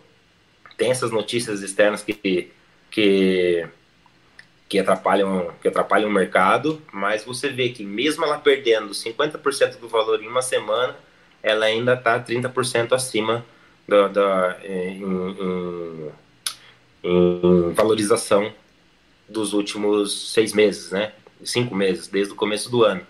Então, é muito difícil dizer que, ela, que a China vai realmente proibir, que ela vai, ou que os países vão começar a seguir a China, como forma de boicote da criptomoeda. Tipo, ó, vamos parar de aceitar isso aí, porque toda vez que tem um, um, um, uma queda da criptomoeda, ou principalmente do Bitcoin, hoje, inclusive, saiu uma matéria dizendo que o Bitcoin já, já mataram ele 414 vezes. Então, toda hora alguém fala, ah, é, esse é o fim. Né? Algum, alguma, alguma pessoa grande fala, esse é o fim da criptomoeda, esquece, acabou. Já é 414 vezes. Então é bem difícil, bem difícil de dizer qual vai ser o futuro dela agora, em questão de valorização, mas diversos analistas respeitados, né, Michael Van Der Poel, tem um outro hoje que é bem, que é bem importante, que já esqueci o nome dele. Samidana, né? Ah, o Samidana. Samidana teve, queimou a língua, né? Mas agora. É, mas se não me engano, o Samidana, pela Rico, começou também a, a oferecer criptomoeda, né? Começou, deu, começou. deu o braço para torcer, deu a mão palmatória. Tudo que eu vejo que tem é a imagem do Samidana divulgando venda de qualquer coisa de criptomoeda, tem todo mundo vai lá no post e avacalha, porque ele era o maior, eh, ele era o, o, o maior inimigo público das finanças em cima do, principalmente do Bitcoin, e teve que dar a mão palmatória. Então todo mundo acaba aqui meio que tirando onda dele, tirando a credibilidade dele do que ele diz em cima da, da, da, da do Bitcoin. Então tem gente lá comentando, olha, o que Sami Dana falar para fazer faz totalmente ao contrário, porque esse não manja nada. É, o cara perdeu né, a, a posição ali de visionário, de analista, porque se o cara, há alguns anos atrás, na visão dele, imaginou que isso daí não ia dar certo, o que vai acontecer daqui para frente, a visão dele também pode ser que esteja errada, né? Então... É, é que na verdade, na minha opinião, ele tem, ele tem ele é um cara que tem pós-PHD em Harvard, né? Ele não é qualquer Zé Mané. Então, assim, acho que é o primeiro cara que eu conheço que tem um pós-PHD. Então, é muito acima. Ele é um cara muito inteligente. Eu não tenho dúvida nenhuma que ele tem criptomoeda há muito mais tempo do que ele vem criticando. Então, acho que por, por causa da instituição que ele trabalha, ele acaba meio que queimando, acabou queimando a criptomoeda por interesse de terceiros. Mas, na minha opinião, por ele mesmo, ele já sabe de criptomoeda e já tem Bitcoin e as, e as outras principais há muito tempo, mas vinha fazendo meio que um teatro, queimando a cripto, né, por causa de instituição bancária. Essa é a minha opinião. Né? Ele veio meio que queimando, mas como ele é um cara que tem pós-PHD em Harvard, você pode ter certeza que ele não dorme no ponto. Então, uma coisa é o que ele fala na frente da câmera, outra coisa é que ele faz, né, é, sem ninguém ver. Então eu duvido muito que ele tenha dormido no ponto nesse sentido em questão de criptomoeda. Né? Então acho muito difícil e com certeza é por interesse de terceiros ele queimando, que ele veio queimando tanto e só agora deu o braço a torcer, justamente porque agora ele também está oferecendo através da empresa que ele trabalha é, aplicação em criptomoeda. Então assim. Mas aí manchou a reputação dele, né? Com certeza, né? Isso arranha, né? Porque ele era um defensor, ele era um crítico muito, muito ferrenho do negócio. Ah, porque isso aí é uma bolha, que isso aí nunca vai chegar. Acho que a aposta era 35 mil dólares, não lembro, 50 Sim. mil dólares. Enfim, ele falou que nunca chegaria no valor e de repente o negócio chegou facinho, estourou facinho e ele pagou pela língua. Mas como o mercado é muito novo da, da, da, da da criptomoeda, é muito difícil da gente prever os próximos anos. Eu acredito que realmente não tem volta, que é o dinheiro do futuro, que as transações vão começar cada vez mais a, a, a, a serem feitas utilizando criptomoeda. Então já tem instituições oferecendo, acho que a Visa e a Mastercard fazendo, fazendo, né, oferecendo para os clientes o cartão de crédito baseado em cripto, né? Então o cara tem lá um volume de XRP, ele tem na carteira dele, e ele consegue pagar no cartão utilizando a Visa ou a Master, pagando com XRP. Então, assim, o pessoal vai ter que se adaptar ao momento, vai ter que entender o que está acontecendo, vai ter que surgir soluções, porque é muita gente utilizando, né?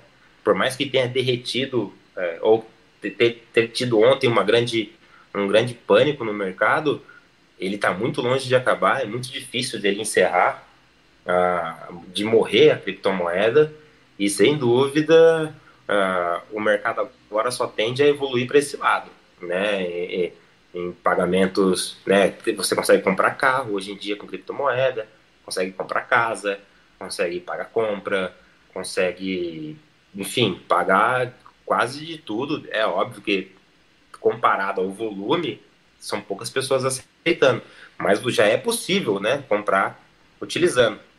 E o Pizza Day de amanhã vem para lembrar que o primeiro cara que aceitou criptomoeda recebeu 10 mil bitcoins por duas pizzas, né? Uma calabresa, uma marguerita. E o cara recebeu um, quase um bilhão e meio no valor de agora por essas duas pizzas. Ele já deve ter se desfeito dessas 10 mil criptomoedas há muito tempo, esses 10 mil bitcoins. Mas para você ver o potencial, né? Um bilhão e, quase um bilhão e meio em duas pizzas, coisa que valia um centavo quando foi lançada, e agora está com 40 mil dólares, se eu não me engano, a última vez que eu olhei, antes de a gente começar, estava 39.800 dólares o Bitcoin. Então, e que é uma parte boa para quem vai entrar no mercado agora, não dando como dica de investimento, mas o mercado agora ele tá ele enxugou, né? Então você sabe que se o Bitcoin bateu 62 mil dólares, ele tá 40, ele tem potencial de subir no mínimo, né? Se ele empatar na alta, ele tem no mínimo a chance de subir mais 32 mil. Todo mundo fala que lucro, ou melhor, que, que né, lucro passado, enfim, é, vamos usar como lucro, que lucro passado não é garantia de lucro futuro. Mas que a gente sabe que ele tem potencial para chegar até tantos mil dólares, né, até 60 e tantos mil dólares. A Amanda respondeu aí, ó, NFA. O que, que ela falou? Financial Advice. NFA. Ah, tá. É, tipo, não é, não é, não é um conselho financeiro, né? É, então não é um conselho financeiro, não, né? É, tudo bem que a gente é, é, acertei um, algumas vezes aí os valores das moedas, todas, mas é aquilo, diria, é, né? mas... é, eu diria todas, mas é um negócio assim que é, às vezes, né, eu espero estar sempre certo no, nas, nas minhas previsões de cripto mas nada garante, né? Eu, como, como eu, lembra que a gente estava conversando? Ah, eu acho que a Tiles vai valer tanto daqui tantos anos. O negócio, um mês e meio depois, estava valendo o que a gente estava conversando. Então, a gente sabe que vai valorizar. O que a gente tenta descobrir é quando, né? E fazer aquela análise e a gestão do risco, né? O quanto compensa entrar agora, quanto compensa entrar daqui uma semana, quanto compensou ter entrado há um mês atrás. Eu acho que investimento, quando você faz, né, você faz pensando, obviamente, no longo prazo, mas no nosso caso, a gente faz investimento para ter o lucro daqui a alguns meses, né? A gente precisa pagar conta, a gente é jovem, a gente tem um monte de, um monte de compromisso. Então a gente, não, a gente pode também fazer um planejamento para daqui 10 anos, mas o que a gente faz com cripto é imaginando lucro daqui pouco tempo, né? Então, tarde demais. Ouvindo o papo, acabei de botar dinheiro do leite das crianças em Doge. Meu Deus. Henrique. Henrique.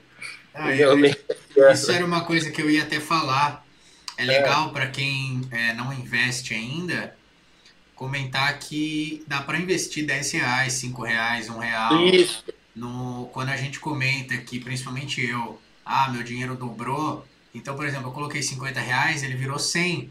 Então, você pode trabalhar com pequenas quantidades, ele não necessariamente vai dobrar, não é isso que eu estou falando, mas conforme você ganha, você vai ganhando sempre uma porcentagem em cima do valor investido, seja ele 100 reais ou 100 mil.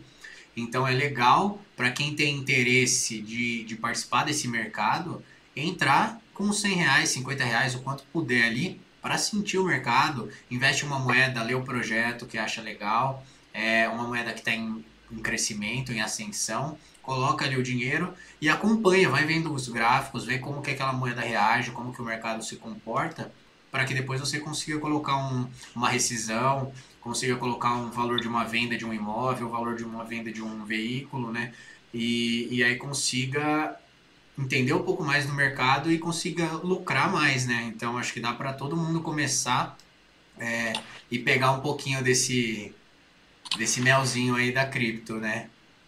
Sim, sim, sim. É, é que assim, o valor mínimo de investimento, se eu não me engano, é 25 reais, né? Pelas corretoras, né? Mercado Bitcoin, é, Binance, pela Coinbase, Nova Dax. Mas é aquilo. Se você. Não é uma dica. Mas se você coloca 100, 50 é, reais e ganha.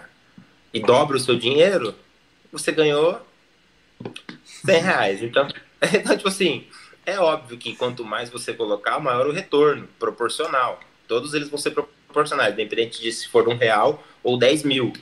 O importante é você aplicar o seu dinheiro, saber o que está fazendo, né? Ter o gerenciamento do risco, saber a hora de sair quando estiver perdendo e principalmente a hora que estiver ganhando.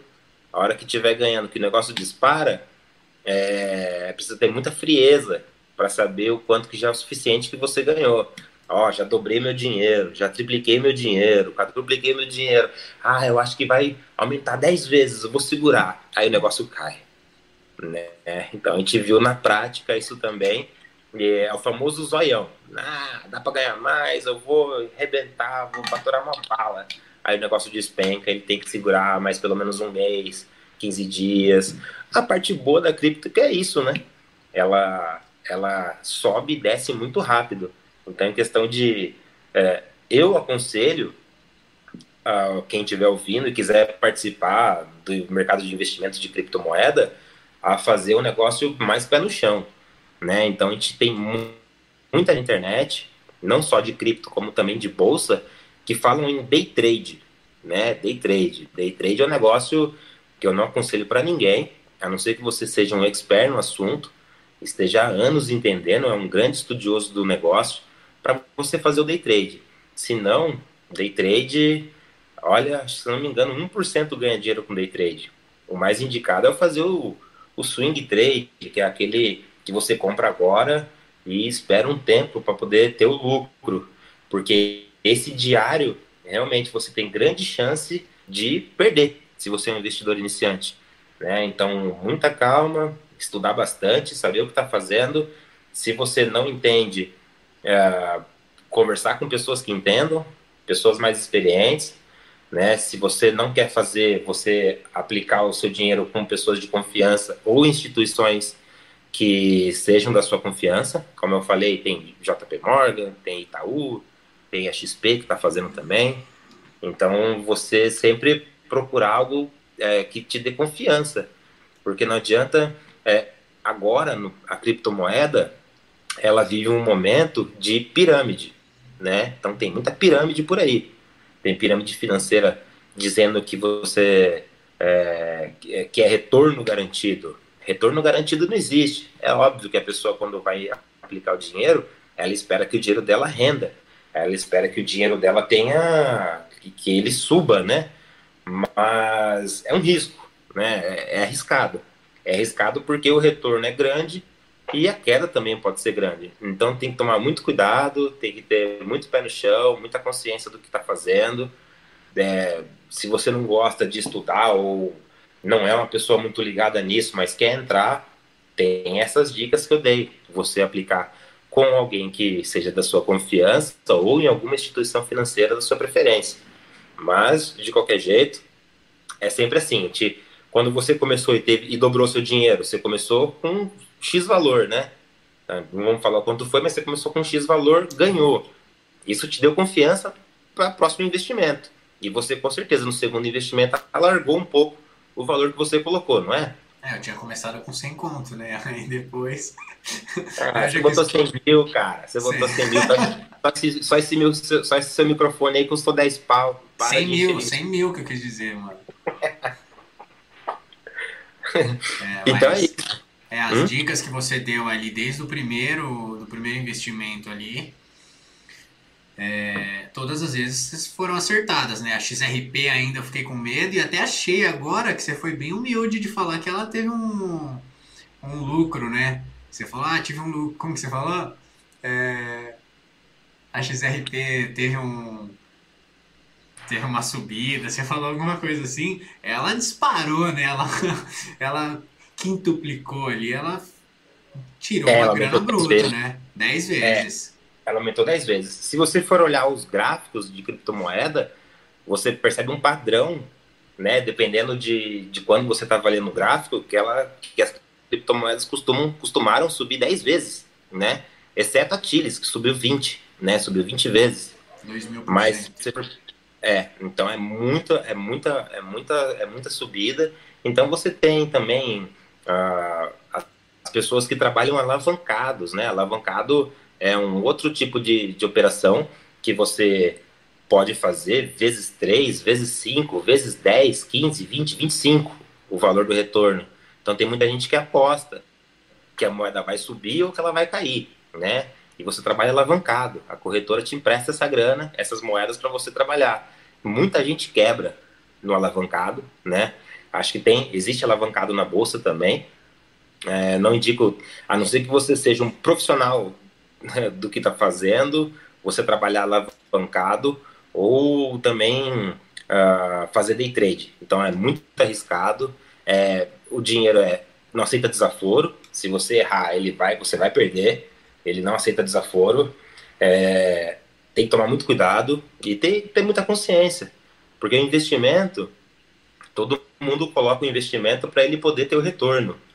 Mas se você não tiver é, uma estratégia de saída, não tiver uma, esse gerenciamento do risco, a pessoa acaba ficando presa na, ou perdendo muito dinheiro. Então, o mais importante é que você faça esse gerenciamento de risco, saiba o que está fazendo.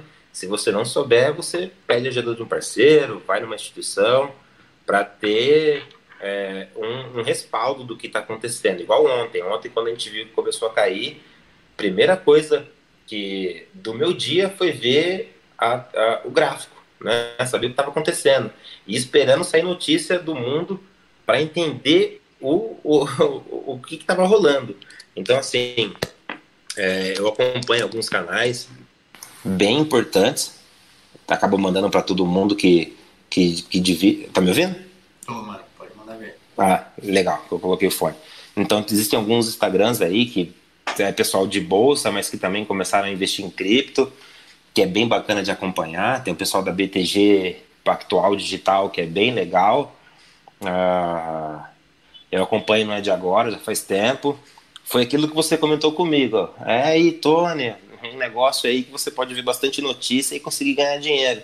Porque é um negócio que ele é muito influenciado por, pela, por acontecimento externo.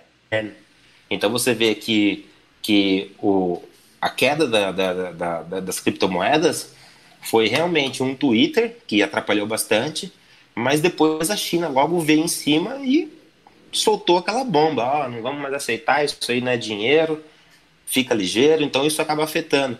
E notícia é muito importante, então é, é, é bem interessante que você fique ligado no que está acontecendo na Bolsa, a Bolsa de Valores, querendo ou não, ainda é a principal, o principal uh, canal de investimento do mundo, então todo mundo está na Bolsa. É... Uh, caiu, já voltei. então todo mundo tem bastante gente na bolsa, a criptomoeda é nova, mas é bem interessante de você ver é, é, o dólar, né? Muito importante você acompanhar, saber se ele está subindo, se ele está caindo. É bem importante que você acompanhe. E cara, a criptomoeda é isso. Ele, graças a Deus, Satoshi Nakamoto, só Deus sabe quem ele é. ele está de parabéns, porque ele realmente revolucionou o sistema financeiro de 10 anos para cá, né? 11, né? 11. 11 anos para cá. Mano, uma coisa que acho que faltou é, ficar um pouco melhor explicado, da onde vem o valor da cripto? Se ela não tem é... um valor real, atrelado, o, que significa, o, por que, que você investe nisso e o que, que ela tem de valor? Então, como, como é especulativo, né, algumas criptos são especulativas, que é o caso que aconteceu do real, aquela moedinha do, do vira-lata, caramelo. É especulação. Ah, que tal moeda vai ser, vai ser, tem um projeto muito bacana. Então a Chiles, por exemplo, é especulação que ela vai ser muito bem aceita, que ela vai ser realmente uma a, a criptomoeda do entretenimento. Ai, Deus. Espera lá. Deixa eu Tá me ouvindo? Toma. Tá.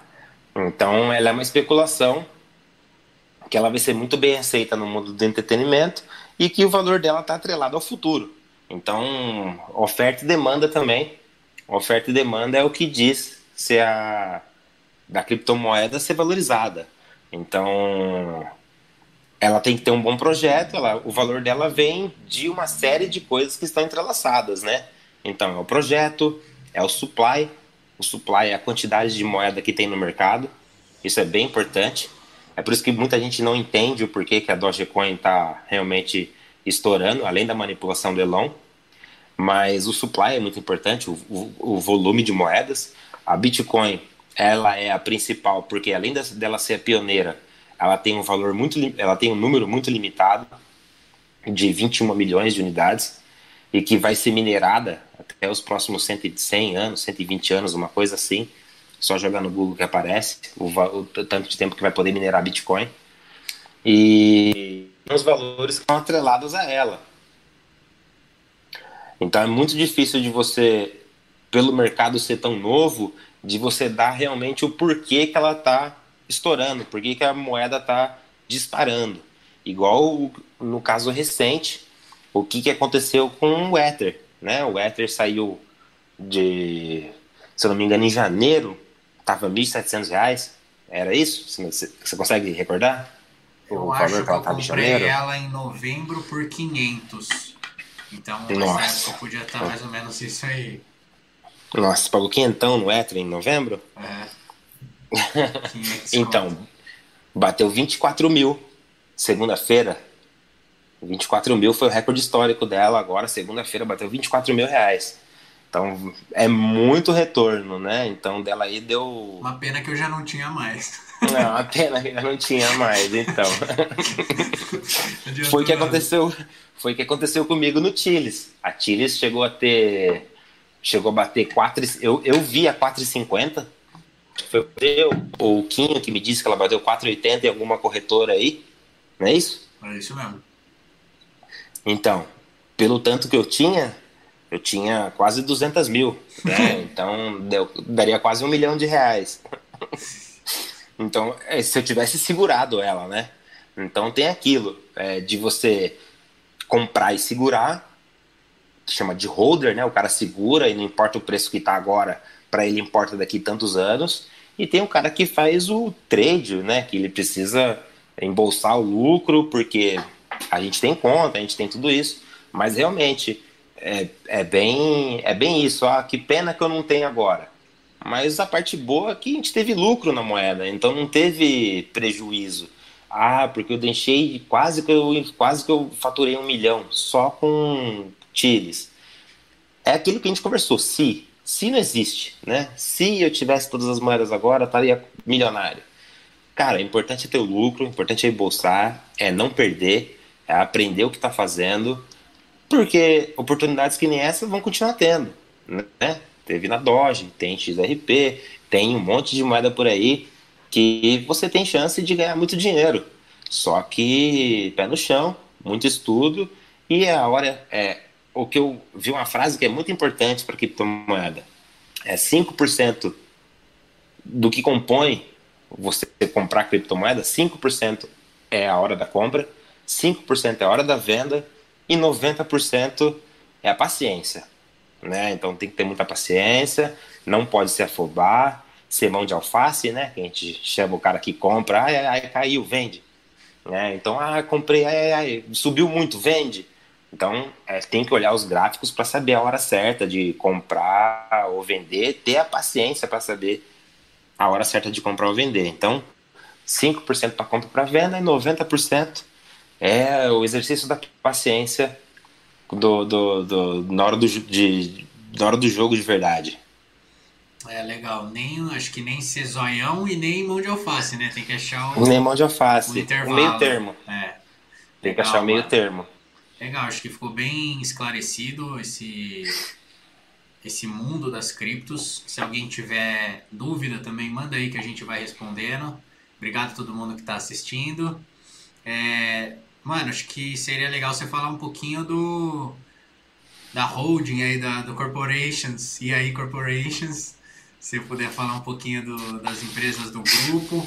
Mandar um salve aí pro Luca Mena também, que vai inaugurar hamburgueria. Então, quem quiser conhecer uma hamburgueria massa, é, sem Caprichada. Dúvida, é, se não o melhor, um dos melhores lanches aí é, do estado de São Paulo.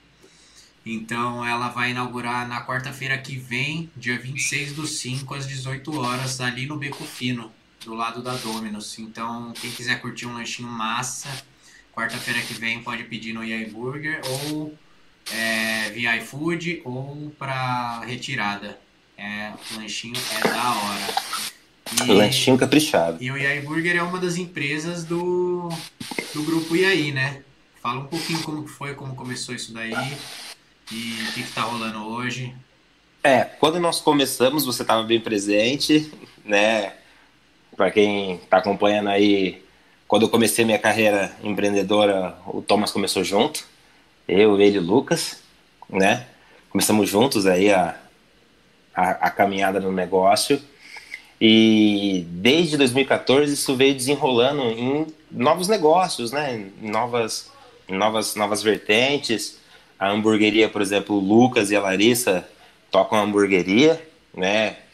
É, é, é, da, é utiliza o nome é, é mas quem tocam são eles. A Camila também, a irmã do Lucas, tá começando um negócio super bacana, que é uma bebida, é o gin, né? Chama IAI Gin, é bem legal. É, inclusive tá. eu quero trocar uma ideia com a Camila também, eu vou convidá-la aqui também, a gente vai falar um pouquinho mais, se aprofundar um pouquinho mais no lançamento aí do Gin, acho que na semana que vem também, né? Então quero convidar Isso. e a gente vai trocar uma ideia também. Bem bacana. O Gin já tá já tá acho que tá na fase final. Quem quiser acompanhar, dá uma olhada lá. E aí Gin BR, né, da bebida que a Camila tá soltando agora, ou na hamburgueria e aí Burger. São as duas, os dois novos negócios que estão que estão saindo aí é, do do nosso, do nosso universo aqui tem a agência EA Digital. A Camila também é responsável pelo EA Food, que é um guia gastronômico. Então, tiver algum parceiro ouvindo a gente agora, quiser apresentar o seu restaurante para os nossos seguidores, são quase 20, se não me engano, são 20 mil seguidores no EA Food, onde a gente visita o restaurante, tira fotos, fala, explica para os nossos seguidores o que é o restaurante, qual é a culinária, preços, é bem bacana, é bem legal. Uh, e o novo negócio que a gente vai soltar agora, como eu comentei com você, que eu pretendo nos próximos meses, é a casa de investimento. E aí investe, né? E aí não investe, sei. legal. E aí investe. Então, não sei se vai ser esse o nome, mas a gente vai fazer um, um, uma casa de investimentos, né? Então a gente meio que se, se ajuda a gente toca os nossos negócios né, paralelo, cada um responsabilidade em tal, em tal área. A Lucas e a Larissa, Lucas quando começou a hamburgueria ano passado, foi que a noiva dele, né, a, a, esposa dele, a Larissa, falou: Olha, você manda muito bem nisso daí, por que, que você não abre o um negócio de hamburgueria? E o negócio começou a bombar desde o primeiro dia. O Lucas, a gente sabe que sempre mandou muito bem na cozinha. Sempre. sempre. E esse lanche é maravilhoso, né, mano? Nossa. É muito bom, né? É, demais, é muito bom. É, é muito bom. E ele transformou num negócio, junto com a, com a, com, a, com a esposa dele, com a noiva dele, enfim, já já vai casar também. Já pode chamar de esposa. E o negócio emplacou muito bem, né? Talvez futuramente ainda é com ele decidir se ele vai fazer franquia ou não, como é que ele vai, provavelmente seja franquia ou talvez rede. Se for franquia, eu vou também oferecer na casa de investimentos para pessoas que querem ter uh, o próprio negócio nesse sentido. E a empresa, e aí, cara, a, a Hold é o seguinte: a ideia é fazer um. um, um como, é que, como é eu posso dizer? Não é um conglomerado, cara, porque isso parece muito grande, muito distante ainda, né?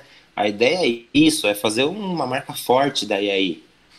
Mas com muita calma, porque agora, nessa pandemia, a gente percebeu que ter negócios diversos é muito importante para você não ficar engessado ou só em uma coisa e porque também a pandemia veio para muita gente se mexer. Então, inclusive a criptomoeda, ela foi para mim assim um, um, ela era um a mais antes da, da pandemia começar e depois viram meio que um meio que um negócio principal em questão de prazer, de fazer, né, de fazer acontecer.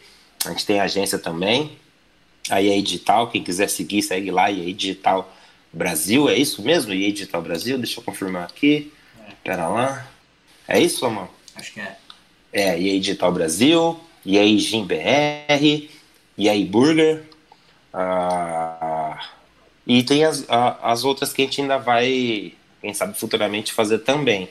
É bem legal você trocar uma ideia também com o Lucas. Não sei como é que está no seu planejamento aí. E também ele está no lançamento lá. Talvez não consiga nos próximos, próximos dias fazer o podcast, né? Mas é bacana também para você ver a visão né, de negócio do crescimento, de como vai ser, o que, que ele pretende fazer. É bem legal, bem interessante. E a Camila também aí indo para o primeiro negócio dela uh, como, como o, o, a head ali, a cabeça, o gin, tudo feito por ela, todo o planejamento feito por ela. É bem legal. Eu já tenho minha garrafinha garantida, né? A gente vai, vamos tomar, você também tem a sua, tá na hora de, de dar uma aproveitada, torcer para que essa pandemia acabar logo para a gente poder confraternizar bastante, bebendo um bom gin, comendo um bom hamburguinho, investindo também em criptomoeda, né, em diversas coisas que a gente vai oferecer na casa. então a gente cerca de tudo quanto é lado. Onde você vai correr, a gente vai esperar estar tá lá. Da hora, mano, da hora. E você falou que começou a carreira empreendedora no EA Chef né, em 2014, mas tem é, coisa antes, né? Você já tinha começado antes, já, já vinha de, de, do mercado aí de empreendedorismo, de, de criação, já tinha tido negócio. Então acho que, que tá na veia aí há muitos e muitos anos já, né? É, não é de agora, né? Eu já comecei minha carreira também faz muito tempo, mas como empreendedor, dono do próprio nariz, foi de 2014 para cá. Mas sempre trabalhei com marketing, né? Sempre fui marqueteiro ou na parte offline ou digital. Então a gente sempre trabalhou com isso. Lucas também sempre trabalhou, sempre trabalhamos juntos, sempre fomos parceiros de, de negócio. E a questão de, de empreender, não só para mim, acho que para todo, todo mundo que, que é empreendedor, é a questão da, de, de ficar inquieto, né? De sempre querer pensar em algo é, inovador, igual, por exemplo, também você agora, né? O podcast iniciando, também é essa visão de fazer acontecer. Ah, vamos fazer acontecer, não importa a dificuldade que tenha, vamos abrir um negócio. É óbvio que antes de abrir um negócio a gente faz um estudo, todo mundo faz o seu estudo da sua área e imagina ter o, o, o uh, destacar naquela área. Então, por mais que eu tenha sido já, já a carreira não é de agora, mas quando o jogo fica sério, que a gente vira dono do próprio nariz, que a gente tem os próprios compromissos, né? Começa a ficar mais velho, a idade chega também na questão de, de ter que, que, que tomar um rumo, né? Igual aquilo que a, mãe, nossa mãe falava, é, acredito que toda mãe fala pro filho, olha, achar, tomar seu rumo, encontrar alguma coisa para fazer, algo que te dê prazer. E é óbvio que o financeiro, todo mundo quer o, o retorno financeiro, né? Todo mundo quer ter o, o a, a grana entrando. Mas simplesmente, dos meus primeiros negócios, eu sempre me dei bem em empreendedorismo, sempre tive, sempre tive retorno, sempre, graças a Deus, sempre me dei bem nisso. E quando a gente começa um negócio, por mais diferente que seja, ou criptomoeda, ou qualquer outra coisa, a gente imagina que a gente consiga ter sucesso naquilo, né? Mas nem sempre foi assim. Eu lembro que o EA Chef, lembra quando a gente começou? Lembro. Lembra como ia de bicicletinha atrás do restaurante, montava na, na mosquitinho lá, dava partida e ia ia a pé, ia, ia, ia num carro amontoado cheio de coisa. Então a gente sempre sempre tá na veia mesmo o empreendedorismo, né? A gente pensa, eu lembro que antes da gente começar o chef a gente teve o quê? Umas três, quatro ideias de negócio? Ah, acho que eu vou fazer, vamos fazer tal coisa. Aí, na hora de executar, falava, meu, isso aqui não vai dar certo, Tem próxima. Aí foi indo, foi. Tem é, como é que era? É, não era Temar Cone em casa. Cone em casa, sei Cone lá, in the house. Cone em casa. Era algum absurdo assim que a gente ia fazer. Acho que o Mano ia ser o, o sushi man, você ia ser não sei o que, eu ia ser o garçom, sei lá. A gente ia começar um negócio assim. Então muitas ideias surgem de bate-papo, surgem num, num, numa praça conversando, algumas ideias surgem assim do nada, né? Eu tenho também uma ideia de ter uma pizzaria, né? Mas são aquelas ideias. A gente põe na cabeça, ó, vamos fazer.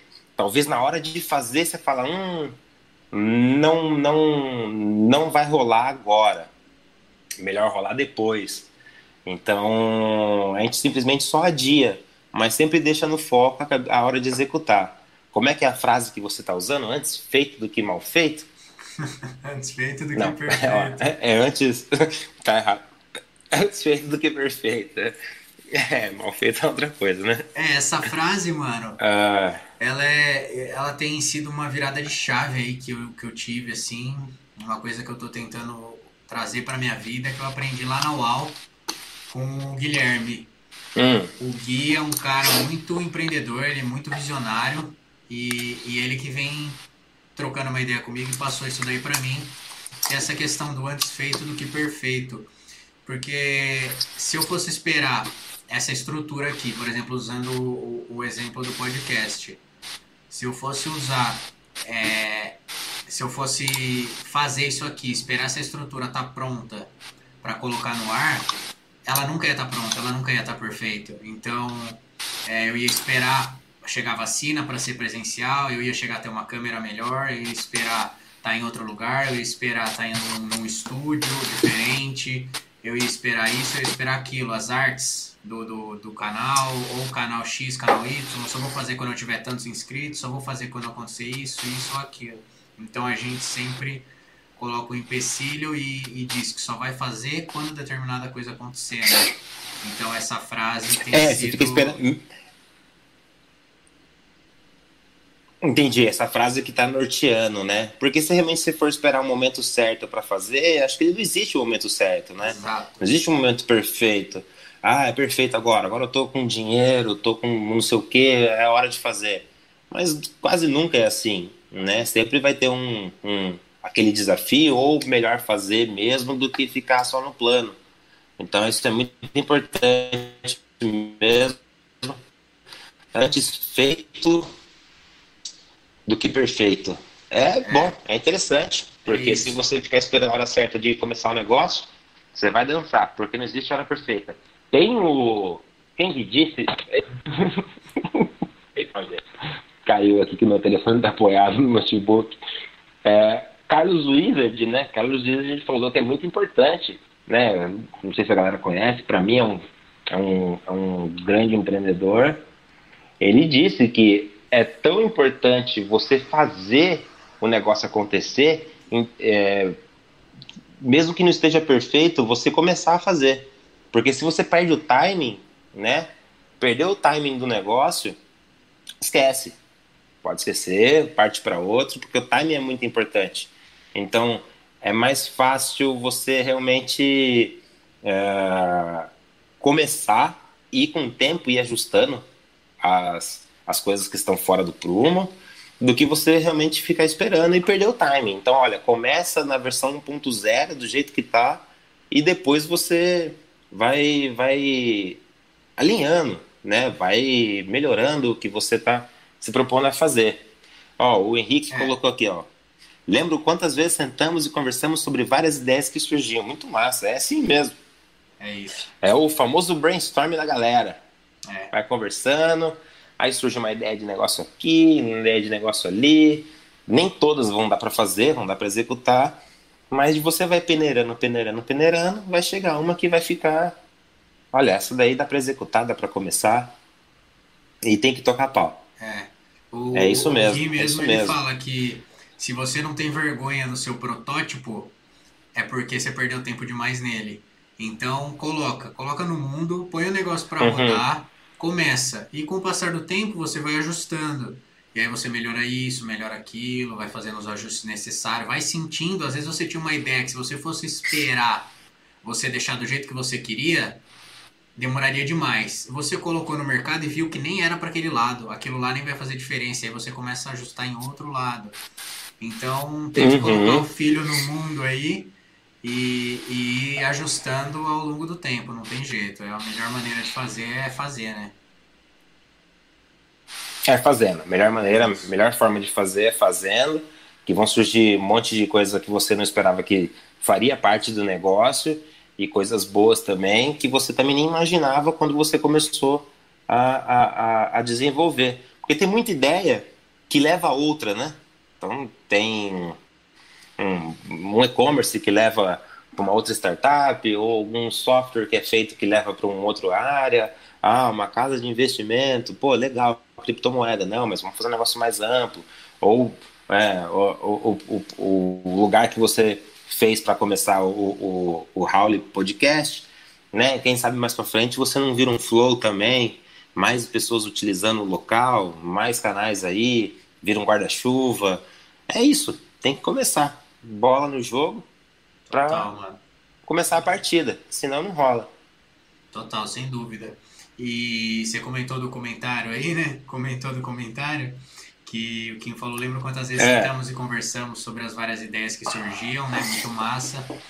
É, eu lembro com bastante carinho da época de chefe, foi uma época que trouxe muito aprendizado, foi uma época muito massa de, de viver, assim, de várias experiências, de muita coisa diferente, muita adrenalina ali, é, muita risada, muita ideia.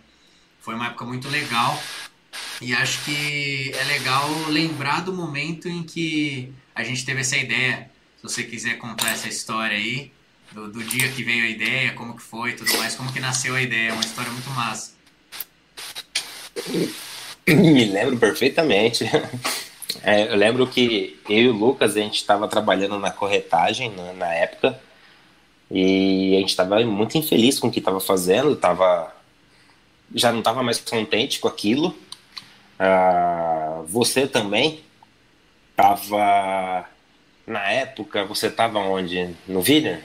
É, eu tava no Wiener e na noite lá da ideia é, eu tinha sido mandado embora, acabou o contrato, né? A gente não, não renovou. Verdade. E eu e o Lucas também tinha acabado de sair da, da, da corretagem, Da foi no mesmo dia. ali, no mesmo dia. foi No mesmo dia. da Libório, foi no dia, foi no dia 3 de setembro, né, é, de 2014. Eu lembro que a gente estava na sala de casa, eu, você e o Lucas, com- é, e planejando de fazer o sushi em casa, né, que já tinha vindo depois de outras ideias, e que eu estava folheando a Veja, né, a revista Veja, e vi uma propaganda do Sem Parar. Lembra? Falei, Sim. nossa, imagina se a gente faz um, faz um Sem Parar para restaurante, imagina que legal. Aí, não lembro se foi você ou o Lucas perguntou, ah, mas como a gente vai fazer isso? Aí, numa clareza, do nada veio na minha cabeça, ah, assim, assim, assado. Aí o Lucas fez uma objeção, eu respondi, você fez outra objeção, eu respondi. A gente meio que olhou um pra cara do outro, falou, é isso, a gente vai começar a fazer isso. Então foi num, num, num, num momento diferente, e, mas, e muito parecido para nós três, né? Que a gente estava conversando, procurando alguma coisa, algum negócio para começar, e que os que a gente tinha pensado nenhum tinha vingado, e naquele dia, naquele 3 de setembro de 2014, acho que foi umas sete da noite, mais ou menos assim, acho que já era de noite.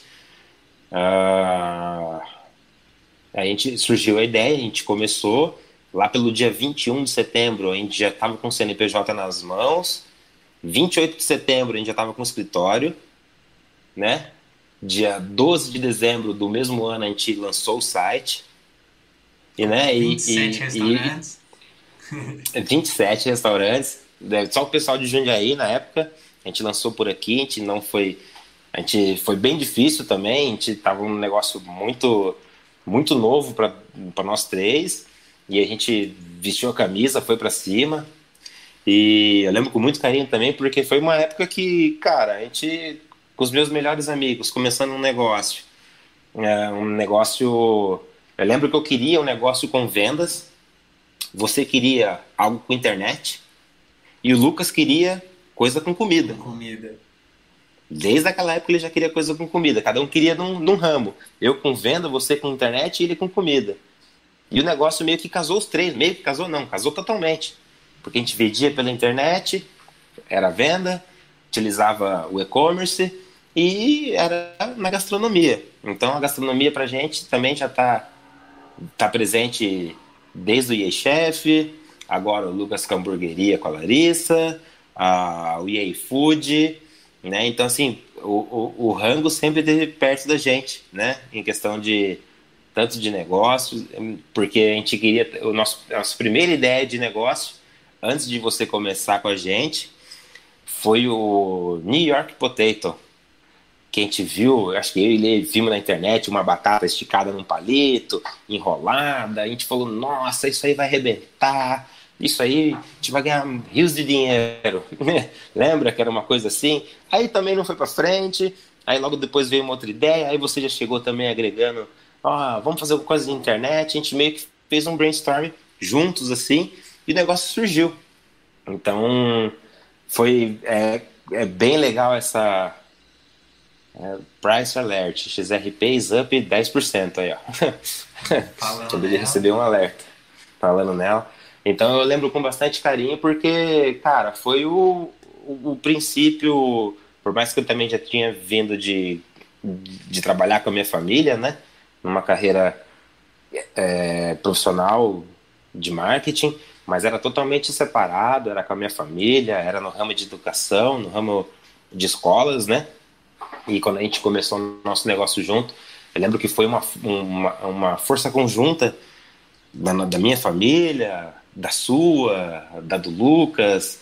Então a gente realmente, naquela época, a gente comeu pão que diabo amassou a seco, a seco, foi bem complicado, mas com certeza foi um período de aprendizado que valeu como faculdade. Eu tenho algumas pessoas no meu Instagram que eu sigo, né, alguns amigos. Eu vi bastante gente fazendo MBA em negócios que as pessoas estavam aprendendo no MBA era o que a gente viveu, né? Então, o que a gente é, no dia a dia fez, as pessoas estavam aprendendo no MBA. E não é um qualquer MBA, é um MBA da FGV. Então, para você ver como foi importante para gente, como foi como teve muito valor, que o, bastante gente. É óbvio que eu não estou falando que é mais ou menos importante uh, o acadêmico ou o, o que você vive, os dois são muito importantes. Se puder ter os dois, melhor ainda. Mas eu lembro que a gente viveu, tinha gente estudando ainda, né? Então a gente, meu, no dia a dia, o que era um MVP, né? Como validar uma ideia de negócio, como fazer um MVP funcionar, o que é um MVP validado. Eu lembro que em 2014 a gente viveu isso e foi muito importante, né? Sem dúvida, tanto para mim, para você quanto para o Lucas, o que a gente começou ali. O que a gente começou ali foi o, o, o ponto de partida da nossa, da, nossa carreira, cara, da nossa vida adulta, né? Eu lembro, eu tinha 26, você e o Lucas são dois anos mais novos, né? Estavam com 24. E, cara, é realmente é com muito, com muito, muito carinho essa época aí. E não foi fácil, não foi uma época de retorno financeiro, mas foi uma época de retorno é, de conhecimento ali. Foi um, sem dúvida, abriu a minha cabeça, a sua, do Lucas, né? Ali foi bom para nós três nesse sentido. Financeiramente não foi o melhor dos mundos, né? Mas, cara, não adianta, é um passo de cada vez, é escadinha. Né? O cara que inventou a escada é o cara realmente que, é, que sabia o que estava fazendo, porque não adianta subir no topo sem. Chiles avança 11%. Eita! Aí, Tomão. Então, uh, é, é, foi, foi muito importante e, sem dúvida, eu não vou esquecer tão cedo do que aconteceu com a gente. Graças a Deus aí a gente aprendeu bastante e foi muito importante. Foi, mano, foi, foi muito da hora, muito engraçado. O Quinho participou aí de todo esse tempo. Quinho participou, o Quinho, dos do nossos amigos, assim, né? Eu lembro que a gente fez o lançamento lá. Foi o Hugo, o Du e o Quinho. Eu lembro que o Quinho, ele estava sempre lá com a gente na, né, no escritório, ele viu de tudo lá com a gente, ele viu a gente reclamar, a gente viu a gente sofrer, um cara que é um parceiro nosso aí, ó. E aí, chefe, parece uma ideia boa até hoje. Talvez faltou um investidor para alavancar o um negócio. Pô, realmente, né? Quem que falou isso? Realmente. O Quinho, acabou ah, de falar. Quinho, é, eu também acho, é. mano, até hoje eu gosto. É, eu gosto também, mas eu já não vejo mais com os mesmos olhos que eu tinha, porque eu lembro quando a gente lançou, o iFood estava vindo com. Ainda era pequeno, não era o que é hoje, mas ele já vinha de recebendo rodadas de investimento, e a gente foi na contramão, né, parceiro?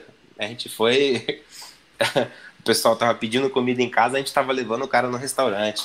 Talvez a ideia tenha sido muito boa, mas na época não tão boa assim.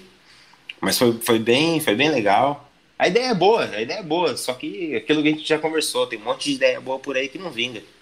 Isso é normal também. Sim, total. É isso aí. Valeu, Riquito. Várias ideias massa. Logo, logo, quem sabe sair uma conjunta aí com tantas ideias que a gente já teve junto. Eu, sim, sim, sim. Logo mais surge uma junto aí. E... Mas já já, né? Já já, já, já né? Já. já. já. Já já. Já já. Eu também acho que na época faltou um investidor, talvez tivesse mudado o rumo do negócio, até. Isso, isso. Teria que entrar um investidor com. Não só com dinheiro, mas também com capital intelectual, né? Isso também pra gente. Se entrasse alguém com capital. É, também com intelecto, talvez impedisse a gente de dar algumas cabeçadas que a gente deu ali, né? É Mas... isso, exatamente, mano. Teria que ter mudado um pouco os desdobramentos ali de, da, do, do rumo que as coisas tomaram. Se tivesse alguém com mais experiência e mais dinheiro, teria ajudado, né? E... Sem, sem, dúvida, teria ajudado bastante. Mano, eu acho que é legal também a história do, do nome, que no dia seguinte que a gente tinha começado com a ideia, a gente pegou uma, uma, garrafona de café, pegou uns cadernos, falou, mano, a gente precisa ir lá no, no hall do prédio que é um espaço que a gente tinha, e, e pensar no nome. Aí começa nome daqui, nome dali, nome daqui. Aí a gente entrou numa salinha. Eu não lembro se a gente tinha levado comida ou ela tava não, lá. Não, a gente estava no prédio do Lucas. Uhum. Que a gente, tava, a gente pediu uma pizza. Ah, foi a pizza. A gente pediu uma pizza. Tá. A pizza, a gente tava comendo lá no, na Lan House do prédio, lá do Prats. E veio um guardinha mal encarado dar uma prensa em nós três. Invocado. E aí, mas invocado, achando que era o, o Rambo. E aí, chefes, vai comer em cima da mesa? Sei lá como é que, que ele Foi falou. Foi exatamente isso, mano. Foi isso? Exatamente Pô, mas você quer que eu coma onde? Eu tô em cima de uma mesa, normal. E aí, chefe, e aí, chefe, aí... E aí, chefe falou, mano, é isso, é isso, é assim que tem que chamar. E aí, chefe. E aí virou e aí, chefe. Massa, mano, e aí, bons chefe. tempos, bom lembrar disso. Acho que é uma história legal aí de, de empreendedorismo, de sociedade, de, de fracasso também, né, mano? Querendo ou não, de. de que faz parte da faz caminhada. Faz parte, é. A gente tentou, testou uma ideia, aprendeu ali, não deu certo, partiu para outra, né? Você não vai acertar todas, mas vai pegar essa experiência e jogar para o próximo empreendimento. É a história do rock balboa lá, né? Não é quando você bate, sim o quanto que você consegue apanhar e levantar e tentar de novo. É, fica de pé, toma fica soco e fica de pé. Não, não é dá isso. pra de, deixar a peteca cair. É isso. É isso. É da isso. hora, mano. Legal. É... Vou dar uma olhadinha nos comentários aqui, né? Tem uma galera assistindo. A gente tá com quase duas horas e meia. É, obrigado a todo mundo que tá acompanhando. Muito legal. Agradeço a presença de todo mundo. Obrigado, Tony. É, tem mais alguma coisa aí que você queria falar? Que faltou a gente abordar? Cara, é assim. É, na verdade, acho que para a gente fazer isso daqui, a gente pode fazer mais vezes. Ah, quando eu tiver com um, o, a casa de investimento rolando também, se eu não fizer propaganda com você, a gente vem aqui, bate outro papo, conversa de coisas mais distintas a vacinação está rolando, a guerra também, né? a cripto também, a gente, a gente vai ter bastante assunto para trocar, a gente pode falar numa próxima também. Mas e desejar, desejar o sucesso total para você aí agora também nessa nova caminhada sua, que você consiga atingir os seus objetivos, conta comigo. É, tem, você, tá, você é cheio de amigo parceiro, eu, Kim, Lucas, meu, tá cheio de, de, de truta, você sabe, todo mundo quer o seu bem, a gente se gosta bastante. E eu, é isso, cara. Desejo para você aí que, o, que você desbanque o Flow Podcast facilmente, que aquele Igor e o, e o Monark sejam entrevistados por você daqui 12 meses, meu amigo. É isso que eu penso e isso que eu quero para você. É tudo de melhor pra gente. Massa, mano, massa. Amém aí. Tomara que isso se concretize. Esse é um dos, dos objetivos aí. Vou trabalhar para isso. Obrigado pela presença, mano. Obrigado por ter aceitado o convite. Muito massa bater esse papo. Sem dúvida, vamos trocar mais ideias dessa. É, logo que a pandemia cessar aí, você já está convidado para colar no estúdiozinho aqui para a gente trocar essa ideia presencial. E obrigado mais uma vez, mano. Acho que antes de ir embora, é, só para finalizar, queria que você respondesse aquela pergunta: quem que é o mais embaçado de todos? desses desbravadores aí, ditadores, se é César, hum. Gengis Khan, Napoleão, Hitler, Bolsonarovers. Esse aí tem muita coisa feijão pra comer ainda. Cara, tá aí uma pergunta muito difícil de responder. Eu vou ser. Se eu escolher um, eu vou abrir mão de um monte que eu gosto também. Então. Ah, quem destruiu mais é... bagulho, mano? Quem a galera tinha mais medo? Quem que dominou mais terreno? Quem tinha mais exército? Quem, quem causou mais estrago ou conquistou mais coisa? Quem que é o um embaçado aí? O embaçado? Vai, vai. O campeão, sem pensar muito. Gengis Khan. Gengis Khan. Campeão. Pela é, é quantidade chegou... de, de terra que ele conquistou? Com certeza, é o cara que chegou mais próximo de dominar o mundo. É, esse negócio de dominar o mundo é meio. é, isso aí não existe, né? Uma utopia. Mas é o cara que teve maior território embaixo do. né? Embaixo do. do, do sob o seu domínio. É o cara que teve mais território. É o cara, sem dúvida, ele quase. Ele, se não me engano, 21. 21 milhões de quilômetros quadrados, algo assim. Ele dominou muita terra e, meu, o cara fez isso com arco e com flecha, né?